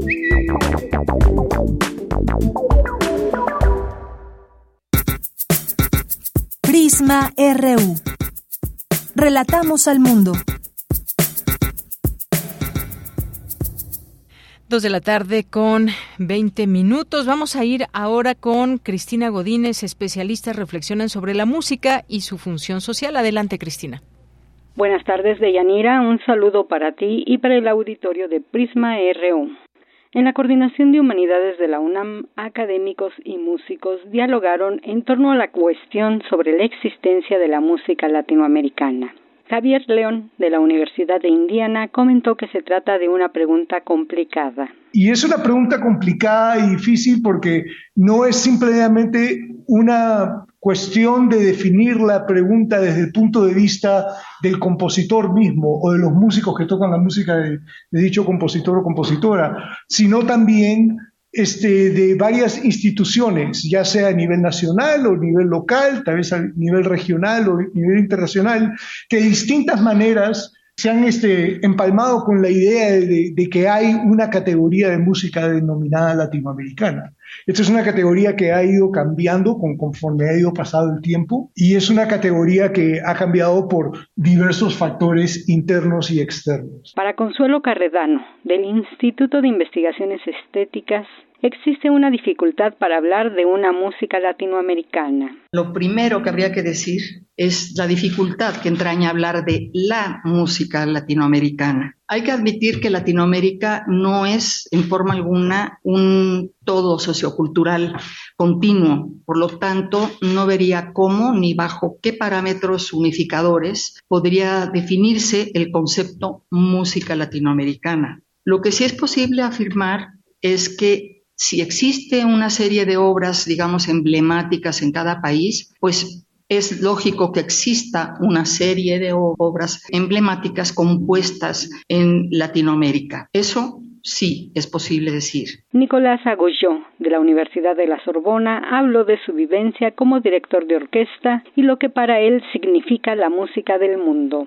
También podríamos nosotros considerar una diferencia entre una música que es la world music o la música de las academias, o bien, en el sentido contrario, pensar que, como en Europa lo saben, así como la, la world music de Argentina puede ser la chacarera, bien la world music de Polonia era su polonesa o su mazurca, o bien, en el sentido más global, la música que llamamos música clásica, por hacerlo fácil, eh, resumido, es la world music también de Europa, en un sentido más global y vasto. Y también en otras denominaciones, por ejemplo, el art music o art and music son. Deyanira, este es mi reporte. Buenas tardes. Gracias, Cristina. Vamos ahora a la información internacional a través de Radio Francia. Relatamos al mundo. Relatamos al mundo.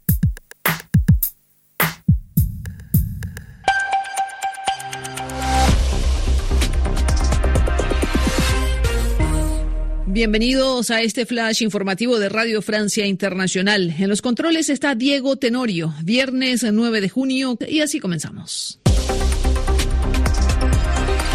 Andreina Flores. El presidente Emmanuel Macron visitó hoy a las víctimas del ataque a cuchillo en un parque público cerca del lago Annecy. Tres niños permanecen hospitalizados en Francia, mientras otro menor de nacionalidad holandesa y de apenas 22 meses fue trasladado a un hospital en Ginebra, Suiza. Emmanuel Macron. Atacar a un niño es el acto más brutal que puede existir y eso es lo que nos ha sacudido a todos, dice Macron. El presidente Vladimir Putin anunció hoy que Rusia empezará a desplegar ojivas nucleares en Bielorrusia en el mes de julio. En una entrevista conjunta con el mandatario bielorruso Alexander Lukashenko, Putin confirmó que el acondicionamiento de las armas nucleares se terminaría el 8 de julio, pocos días antes de la cumbre de la OTAN, programada a los días 11 y 12 de julio en Lituania, país fronterizo con Bielorrusia.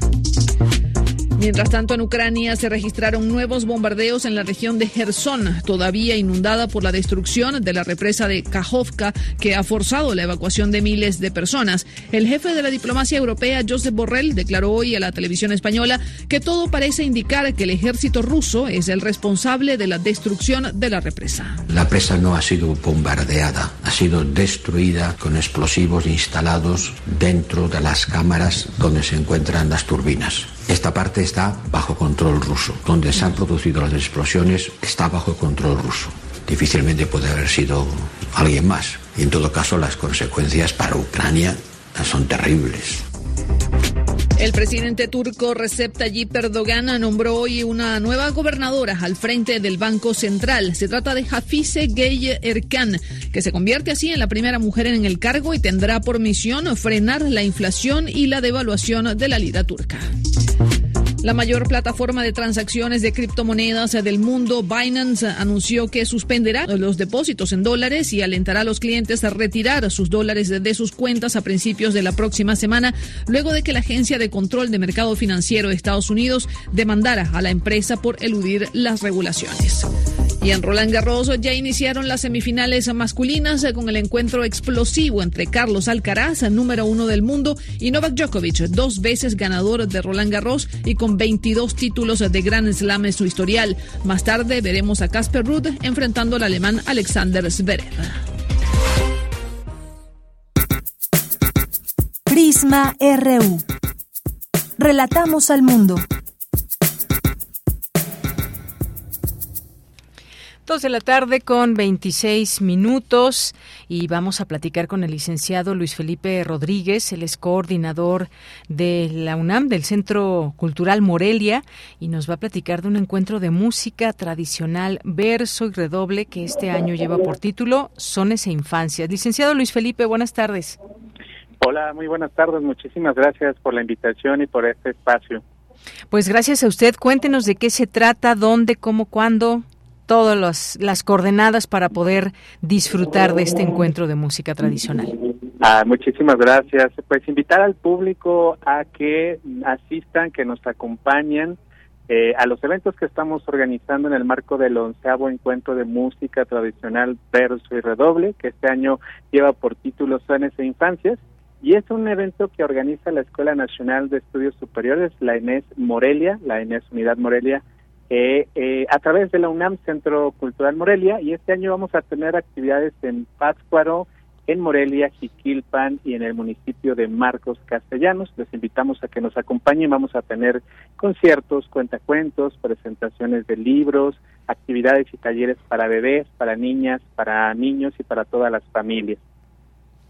Muy bien, entonces son estas estas sedes Morelia, Pátzcuaro, Jiquilpan y también ahora en el municipio de Marcos Castellanos. Es correcto, sí. De acá en Morelia iniciamos con actividades el día de ayer, estuvimos en casos hogar y en escuelas y hoy formalmente arrancamos con actividades aquí en la UNAM Centro Cultural Morelia y también en la Plaza Benito Juárez en Morelia. Las actividades se van a realizar desde el día de hoy, 9 de junio, y hasta el 11 de junio son actividades totalmente gratuitas. Y en Pátzcuaro estaremos el próximo sábado 17 de junio. Y para el caso de Jiquilpan y el municipio de Marcos Castellanos que este año se suma a esta celebración vamos a estar el próximo 24 de junio. Vamos a llevar muchísimas actividades totalmente gratuitas y dedicadas especialmente a la música tradicional del son y al trabajo con infancia Efectivamente. Bueno, pues ahí está este encuentro de música tradicional. Siempre es importante destacar estas actividades y que se den a conocer también. Me parece que difundir este tipo de, de música también es difundir esa cultura propia de esta región y pues no nos resta más que agradecerle. Algo más que quiera comentarnos, verso y redoble específicamente eh, un poco a qué se refiere de qué estamos hablando cuando se habla de este tipo de música licenciado. Muchísimas gracias. Claro que sí. Mira, es un encuentro de música tradicional, específicamente del son. Es un encuentro en el que las diversas vertientes del son se reúnen y año con año eh, las temáticas y, y, el tema o el eje central va cambiando. Este año está dedicado completamente a las infancias y bueno, eh, es un espacio en donde se reúnen no solamente actividades artísticas y culturales, sino que también tenemos un encuentro con, con académicos. Es un programa artístico, cultural y académico que lo organiza la Escuela Nacional de Estudios Superiores de la UNAM, acá en la unidad de Morelia, a través de la UNAM Centro Cultural Morelia. Es un espacio donde tenemos conciertos, hay fandangos, hay fiestas, hay presentaciones de libro, hay cine, hay cuentacuentos, y todas las actividades son totalmente gratuitas. Es un espacio que organiza la UNAM para todas y para todos. Muy bien, eh, licenciado, pues muchísimas gracias por hacernos esta invitación. Yo sé que pues queda algunas horas de aquí de la Ciudad de México, eh, estos sitios que hemos mencionado donde se va a llevar este encuentro de música tradicional, pero sírvase precisamente para organizarse un fin de semana y poder conocer también parte de este bello estado en el marco de este encuentro que se lleva a cabo desde el 8, desde el 8 ya empezó el día de ayer y hasta el 24 de junio, o sea, todavía hay varios días para que lo puedan disfrutar. Sí, muchísimas gracias. Sí, aunque está lejos de la ciudad, como tenemos la repetición en Morelia, seguramente mucha gente que nos sigue desde Morelia va a poder conocer sobre estas actividades y también es importante agradecernos muchísimo que abran el espacio para dar a conocer todo. En este caso está haciendo la ENES Morelia de la UNAM. Muy bien, pues muchísimas gracias, licenciado Luis Felipe Rodríguez, coordinador del Centro Cultural Morelia. Ojalá que mucha gente llegue, mucha gente lo disfrute sobre todo. Le agradezco mucho. Muchísimas gracias. Ojalá que nos sigan en nuestras redes sociales, UNAM Centro Cultural Morelia. Muchas gracias. Claro que sí. Muy buenas tardes. Hasta luego. Hasta pronto. Gracias. Hasta pronto. Continuamos. Colaboradores RU. Análisis. Con Javier Contreras. Bien, pues ya estamos aquí en Refractario RU con el maestro Javier Contreras, maestro en Derecho, profesor de la Facultad de Derecho y de la FES Acatlán, con muchos temas o varios temas por lo menos. En la, hay muchos temas, pero solamente podemos hablar de algunos de ellos. ¿Cómo estás, maestro Javier Contreras? Buenas tardes. Hola, ¿qué tal, Leguinera? Muy buena tarde para ti, para todo nuestro malo auditorio en Prisma RU. Pues como bien mencionas, hay un montón de temas en agenda y lo único que estará ocurriendo de aquí hasta las próximas elecciones federales de 2024 es que seguramente la agenda se abultará cada vez más y más.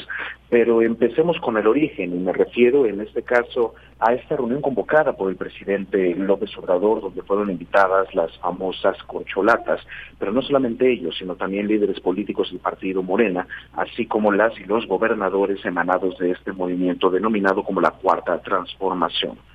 Fue de mucho ruido mediático el ver cómo el presidente llegaba a este restaurante después de haber realizado la convocatoria correspondiente para poder definir o por lo menos comenzar a conversar acerca de las reglas con las que van a elegir a las personas que estarán ocupando esta de coordina para eh, defender el voto en nombre de Morena. Es el nombre que se le ha dado a quien sería el precandidato, la precandidata de unidad de este partido político. Y pues bueno, los invitados en la mesa han sido particularmente el senador Ricardo Monreal, el secretario de Gobernación Adán Augusto López Hernández, el canciller Marcelo Ebrard y la jefa de gobierno Claudia Sheinbaum. Con esto dicho, se logró un acuerdo amplio donde supuestamente se estarían eh, colocando por lugares eh, de la encuesta, que fue el método que se definió para eh, asignar a quien va a ser el candidato o candidata presidencial del partido político Morena, los segundos lugares, o mejor dicho, los que no lleguen a la candidatura presidencial, serán en todo caso coordinador de los senadores de Morena, coordinador de los diputados de Morena y finalmente integrante del gabinete de la próxima o próximo presidente de la República, asumiendo que Morena ganará la elección de 2024, cosa que se antoja bastante viable. es un acuerdo interesante porque algunos han dicho que se trata de una jugada maestra por parte del presidente de la República para dejar al menos a todos, si no contentos, con algún premio de consolación al no tener la candidatura presidencial. En todo caso, falta todavía bastantes pasos para determinar si este acuerdo se sostendrá y sobre todo el Congreso de Morena tendrá lugar este fin de semana para definir en todo caso cuáles serán las reglas definitivas para nombrar a su candidata o candidato presidencial o como ellos le llaman, coordinador de la defensa del voto. Bien, pues sí, será interesante todo esto que se va que se va planteando, si se reúnen con el presidente, que platican. En este marco, pues por supuesto tenemos que ver esta renuncia del canciller Marcelo Ebrard que hará efectiva el próximo lunes y de ahí también, pues bueno, ya Monreal también lo dijo. Vamos a ver en qué momento lo hace Claudia Sheinbaum, que se ha señalado como ser la corcholata favorita. No sé qué te parezcan estas descripciones o estas eh, mm, digamos, percepciones que se tienen, pero sobre todo, pues el canciller fue el que, digamos, puso el ejemplo en ese sentido. Eh, ya veremos también qué sucede el próximo domingo en el Consejo Nacional de Morena, qué cosas se van moviendo y sobre todo, creo que, y lo decía por ahí uno de estos días, la jornada será una piedra para su construcción o de plano para que pasen al olvido. Tienen una gran oportunidad ante sí y sobre todo ante su electorado, que no es poco, ante la credibilidad que puedan tener como movimiento. Vamos a ver qué sucede. Todo está moviéndose, Javier. Es correcto, Yanira. Una de las grandes preguntas que se hace en el medio político es qué ocurrirá después de Andrés Manuel López Obrador. Y esto no significa tampoco hablar del drama después de mí el diluvio, pero sí es importante considerar que se tratará, sea quien sea, de un liderazgo completamente diferente al del actual presidente de la República. Como bien apuntas, quien adelantó ya las apuestas es el canciller Marcelo Ebrard, cosa que me parece hábil políticamente, puesto que ahora el centro de la conversación se ha, ha sido el canciller. Incluso podríamos decir que el canciller ha dictado de alguna manera agenda al propio presidente de la República. Sí, él puso las reglas, pero parece ser que el canciller aprendió velozmente el cómo jugar con ellas. En todo caso, la jefa de gobierno se vio presionada, puesto que ya había anunciado primero que no iba a renunciar eh, a su cargo y en un segundo momento que ella no daría noticia de nada hasta que no se definieran estas eh, reglas en el Consejo Político Nacional de Morena. No obstante, hemos podido ver ya un acto abierto de proselitismo que podría acarrearle consecuencias en las autoridades administrativas electorales, donde la propia jefa de gobierno, junto con el Partido Verde Ecologista de México, ha anunciado que se pinta de verde y que deben ir en unidad a buscar la presidencia de la República. Está acompañada no solamente de actores políticos menores de aquel partido político, sino de sus dirigentes. Incluso algunos se preguntarán qué ocurrirá con el senador Manuel Velasco, coordinador de los senadores del Partido Verde Ecologista de México, quien también había anunciado sus intenciones de formar parte de la encuesta de Morena para definir candidatura presidencial. Parece que su propio político, partido político lo ha abandonado, pero más allá de ello, hemos visto cómo esta decisión de Marcelo Ebrard de adelantar su renuncia presionó en buena medida al resto de las famosas corcholatas, puesto que todas han anunciado ya sus respectivas separaciones, con la intención plena, así como revelar algunos de sus aliados más fuertes o al menos más mediáticos, para poder perseguir esta finalidad. Creo yo que el canciller Marcelo Ebrard se encuentra en este momento en una buena administración de una ventaja, cuando menos de carácter mediático, a pesar de lo que se comenta de que la tema de gobierno es la corcholata favorita. Esto no podemos pasarlo por alto tampoco. El propio presidente ha sido bastante, mm, si no podemos decir empático, cuando menos sí claridoso en tanto sus preferencias político-electorales desde el principio de su mandato. No había una razón contundente, plena, necesaria o justificable como para que a sus diferentes giras de trabajo le acompañara la jefa de gobierno en la Ciudad de México. Creo que no era necesario que en un acto inaugural de aguas en Guanajuato o en algún otro estado de la República, estuviera presente la jefa de gobierno de la capital del país. Pero más allá de las preferencias políticas o no del ciudadano presidente, supuestamente quien terminará por decidir serán las personas vía la encuesta que aplicará el partido político Morena. Será una batalla abierta por lo que parece ser, pero seguramente hay algunas fichas que ya han sido jugadas que procuran algunas ventajas para unos u otros candidatos. Bien, pues sí, algo que seguiremos observando en estas estos movimientos políticos que se van haciendo. Y habrá mucho que decir en la siguiente semana seguramente. Este domingo vamos a ver qué pasa en el consejo lo comentaremos ahí a lo largo de la semana. Hay otro tema hay otro tema Javier que me gustaría que tocáramos y es que eh, la senadora del Partido Acción Nacional Xochitl Gálvez informó a la presidencia que acudirá el próximo lunes a la mañanera a pesar de de, de, los dichos por el presidente López Obrador. Y esto tras obtener un amparo que le permite tener derecho de réplica en la conferencia matutina diaria del mandatario. Esto fue a través de una carta que dirigió al coordinador general de comunicación, a Jesús Ramírez Cuevas, pues anunció que asistirá a Palacio Nacional desde las cinco y media de la mañana el próximo lunes. Eh, solicito acceso, le dijo al Salón de la Tesorería durante la transmisión de la conferencia de prensa de ese día a fin de que se le otorgue la palabra en las mismas condiciones en las que fue aludida, escribió la panista en esta, en esta carta.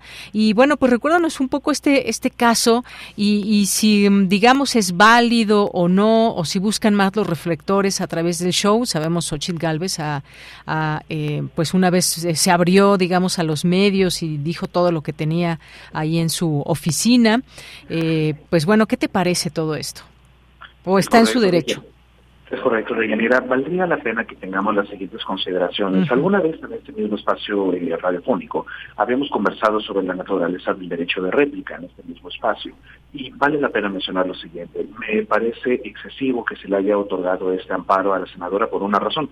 La senadora no es periodista y la conferencia matutina del presidente no es un medio periodístico. por lo que no tendría que ser de aplicación plena un supuesto derecho de réplica.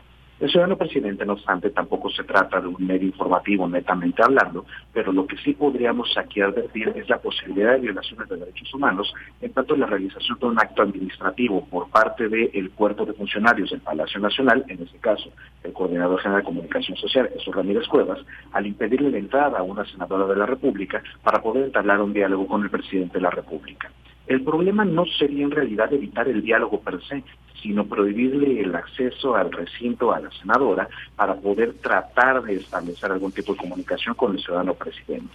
Esto podría ser fácilmente evadible pensando en que existen protocolos y reglamentos establecidos, lineamientos, para admitir precisamente a las y los periodistas que forman parte de este ejercicio conocido como las mañaneras.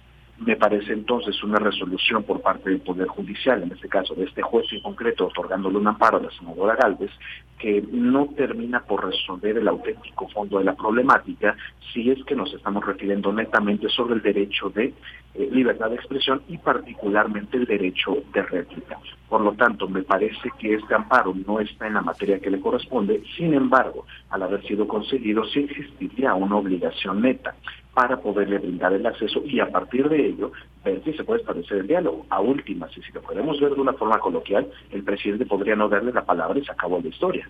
Y si la senadora trata de hacer algún tipo de argüende para tratar de obtener la atención del presidente, pues seguramente quienes están en manejo de la seguridad y de la concordia dentro del propio Palacio Nacional, podrán invitarle a que guarde la calma para evitar cualquier tipo de altercado o incomodidad en el ejercicio periodístico o informativo durante el ejercicio de la mañanera. Argüende mencionas, pues sí, ojalá que no haya argüendes. Y este punto que mencionas es muy importante porque hay que recordar que en su momento han ido periodistas que quieren increpar directamente al presidente y han tenido esta posibilidad de hacer su registro, como cualquier periodista lo puede hacer, y asistir a la mañanera, sentarse en el lugar que deseen y que se les dé la palabra. Incluso se dice que hay algunos que son tan famosos que ni siquiera quieren hacer la fila y se meten por, eh, eh, bueno, pues mucho más rápido y sin hacer esta fila. Y hemos visto ahí periodistas que van a increpar al presidente y que lo hacen de una manera obviamente directa y en esta confrontación que puede darse de datos o de lo que sea. Hemos visto a Denis Dresser, hemos visto a, el de CNN, a Jorge Ramos, hemos visto a, a Julio Astillero, hemos visto incluso al propio en su momento Ricardo Rocha, que en paz descanse. En fin, hemos visto ahí a varias personalidades que han acudido como en su calidad de periodistas y que tienen, por supuesto, ese derecho de réplica que si se les aludió. En el caso de Xochitl Galvez, pues hay que recordar que interpuso este recurso legal después de los comentarios del presidente en los que la acusó de querer desaparecer los programas sociales y ella negó haber realizado estos comentarios y en diciembre solicitó formalmente un espacio en la mañanera. Ahora llevó a cabo, pues digamos, esta estrategia judicial y eso es lo que tenemos. Pues vamos a ver, vamos a ver, hay apuestas de qué es lo que va a suceder el próximo, el próximo lunes y ya en todo caso lo estaremos comentando, pero digamos que em, si lo hacemos en la formalidad de las cosas, no tendría por qué pasar Xochitl Galvez a la mañanera, ¿es así? Es correcto, es correcto, de toda vez que no se trata de una periodista ejerciendo un derecho de réplica y como ya habíamos mencionado, la conferencia matutina del presidente tampoco es netamente un espacio periodístico. Me parece en realidad una argucia jurídica eh, poco complicada para poder justificar el porqué de este amparo. Muy bien. Bueno, pues eh, maestro Javier Contreras, muchas gracias como siempre. Te escuchamos el siguiente viernes. Muchísimas gracias, Deyanira, para todo nuestro amable auditorio. Cuídense mucho y que tengan un estupendo fin de semana. Igualmente para ti, muchas gracias. Bien, pues vámonos ahora a Melomanía RU con Dulce Wet. Melomanía RU con Dulce Wet.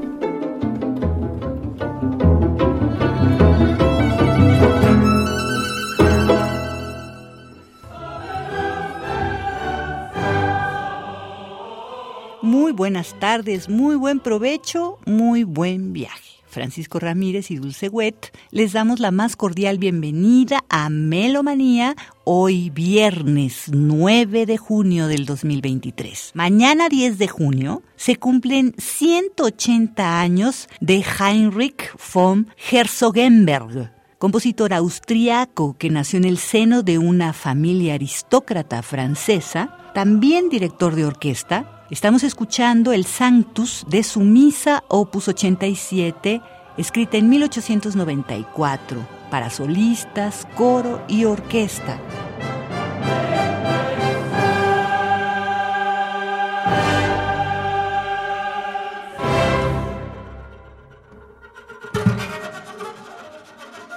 Vámonos con las invitaciones.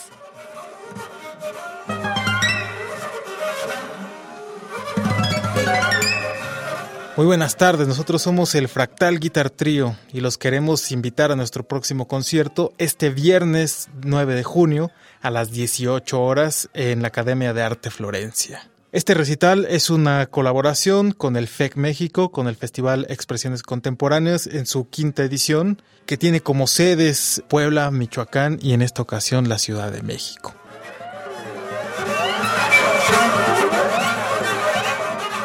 Dentro de este recital vamos a poder escuchar tres piezas pertenecientes a nuestro más reciente material fonográfico, Neologismo Sonoro Volumen 1, y también vamos a escuchar tres estrenos mundiales pertenecientes a compositores del colectivo del mismo FEC.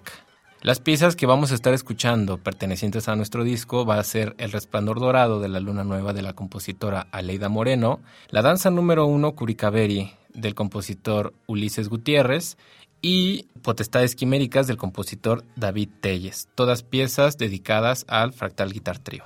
Y las tres piezas que van a ser estrenadas van a ser El que mató al animal del compositor Daniel Castro, Equino del compositor Alejandro Reyes y Los apuntes líricos del compositor Ricardo Ramírez Durán.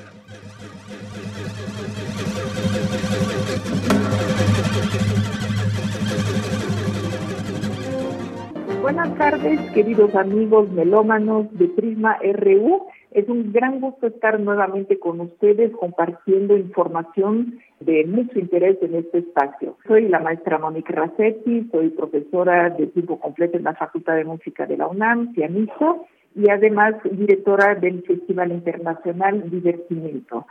Quisiera en esta ocasión presentarles uno de los conciertos que vamos a tener dentro de nuestra más reciente séptima temporada. Este concierto va a ser de la Orquesta de Saxofones de la Facultad de Música de la UNAM, dirigida por el maestro Samuel García Sánchez. Esos chicos saxofonistas están cursando la carrera en la Facultad de Música, son jovencitos muy, muy talentosos, son como 15 chicos, en esta ocasión nos van a traer un programa con obras de Shostakovich, de Arturo Márquez, de Iber, de Max Bruch, de Philip Geis, de Pérez Prado, hasta arreglos de música entre diferentes estilos, entre la música clásica y música popular. Claro que el saxofón se presta mucho para eso, ¿no? Este concierto, como todos los conciertos del festival, es de entrada libre y en esta ocasión estaremos este sábado 10 de junio a la una de la tarde en el CUC, el Centro Universitario Cultural que se encuentra en Copilco, en la calle de Odontología número 35. Los esperamos este sábado a la una en el CUC. Muchas gracias.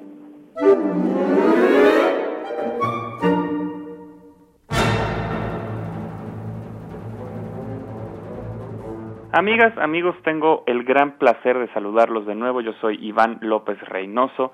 Estoy feliz de contarles un poco del programa que tendremos este 10 y 11 de junio en la sala Nezahualcóyotl con la Orquesta Filarmónica de la UNAM, que tendré el placer de dirigir como director huésped.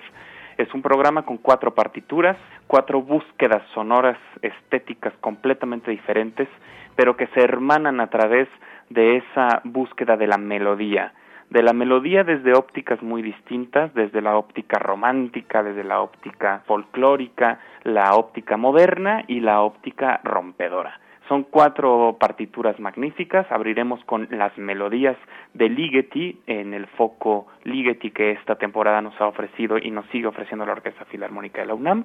Una partitura que busca romper con las estéticas y buscar más bien nuevas teorías y nuevas maneras de comunicar la música. Continuaremos con Franz Liszt, uno de los más importantes compositores románticos, con una de sus obras sinfónicas más importantes, Los Preludios. Después de la pausa, dos partituras, de las cuales una de ellas es un estreno mundial del mexicano Jorge Ritter. Escucharemos por primera vez en la historia su partitura Metanoia para orquesta, inspirada en lo que iba a ser el festejo beethoveniano del 2020, que desafortunadamente tuvo que ser suspendido por la pandemia. Y cerraremos el programa con una de las obras más importantes del repertorio sinfónico, la suite El pájaro de fuego de Igor Stravinsky, este compositor ruso que fue igualmente innovador, propositivo, que es un buscador de colores, un buscador de texturas y un fantástico cierre para un programa redondo que los espera este sábado 10 de junio a las 8 de la noche y domingo 11 de junio a las 12 del día en la sala Nezahualcóyotl. No se lo pierdan, estaremos muy felices de hacer música con y para todos ustedes.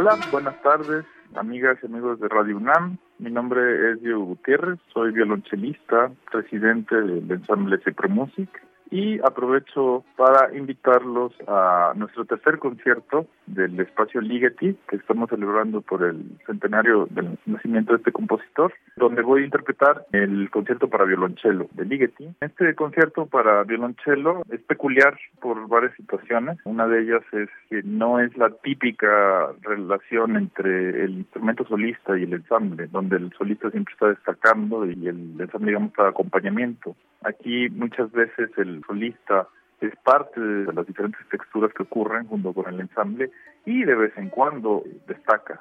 También es particular por sus dinámicas, su trabajo dentro del piano pianísimo o los muchos pianos que puede pedir. Por ejemplo, el comienzo, que es una nota en el violonchelo solista que comienza con ocho P's.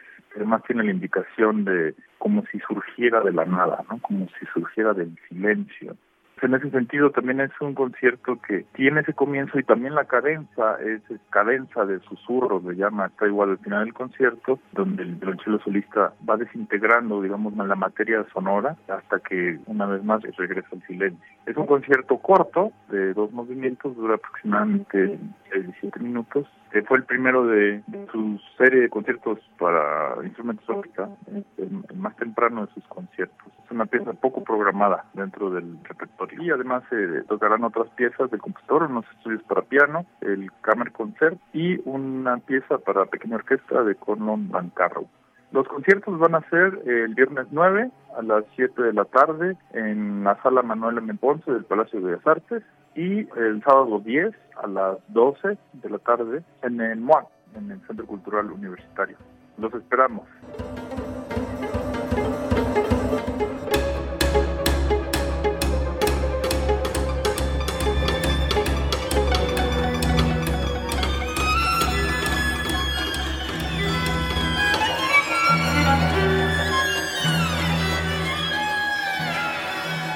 Gaya Sariajo in Memoriam. 14 de octubre de 1952, 2 de junio 2023, Finlandia, Francia. La compositora finlandesa Kaya Sariajo acaba de fallecer el pasado 2 de junio del 2023. Ella es una de las máximas representantes de la música contemporánea a nivel mundial. Estudió composición en su ciudad natal, primero en Helsinki y posteriormente en Freiburg y en París en donde se quedó a vivir desde 1982. Esa residencia primaria que tuvo en el IRCAM, esta maravillosa escuela, en donde estudian sobre todo la electrónica en vivo, en directo, dicen ellos, le permitió hacer abundante música de cámara. Tuvimos en México el estreno de su ópera El amor de lejos, con José Arián en la dirección. De ella estamos escuchando su cuarteto de cuerdas Ninfea, con el Cicada String Quartet. Esto es un disco alemán del sello SM producido en 2005. Descanse en paz la gran compositora finlandesa Kaya Sarjaho.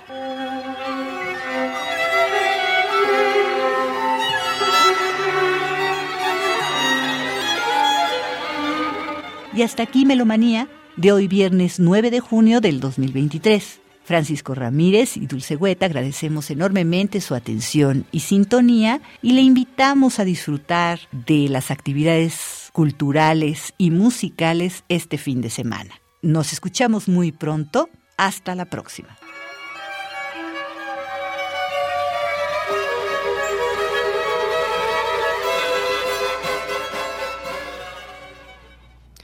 Bien, pues muchas gracias a Dulce Wet y esta melomanía de este viernes. Así cerramos el programa el día de hoy. Muchas gracias por su atención, como siempre. Gracias por estar presentes a través de la frecuencia 96.1 de FM.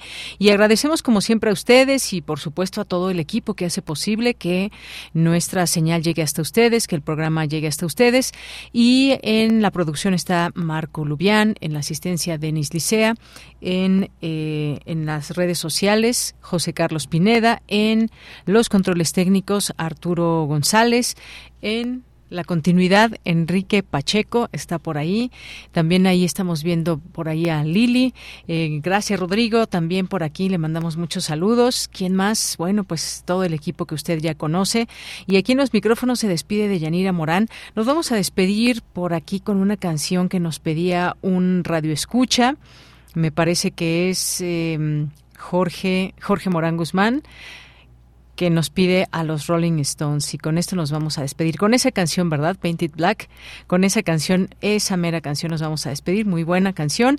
Y pues nos esperamos, los esperamos el próximo lunes con más información. Que tengan un gran fin de semana. A nombre de todo el equipo, soy de Yanira Morán. Buenas tardes.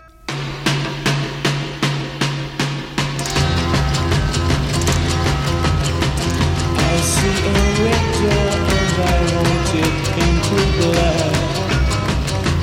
colors anymore, I want them to turn black. I see the girls walk by dressed in their summer clothes. I have to turn my head until my darkness goes. I see a line of cars and they are painted black with flowers and my love both never to come back. I see people turn their heads and quickly look away. Like a newborn baby, it just happens every day. I look inside myself and see my heart is black. I see my red door, I must have it painted black fade away and have to face the facts. It's not easy facing up when your whole world is black. No more will my green turn a deeper blue. I could not foresee this thing happening to you. If I look hard enough into the setting sun.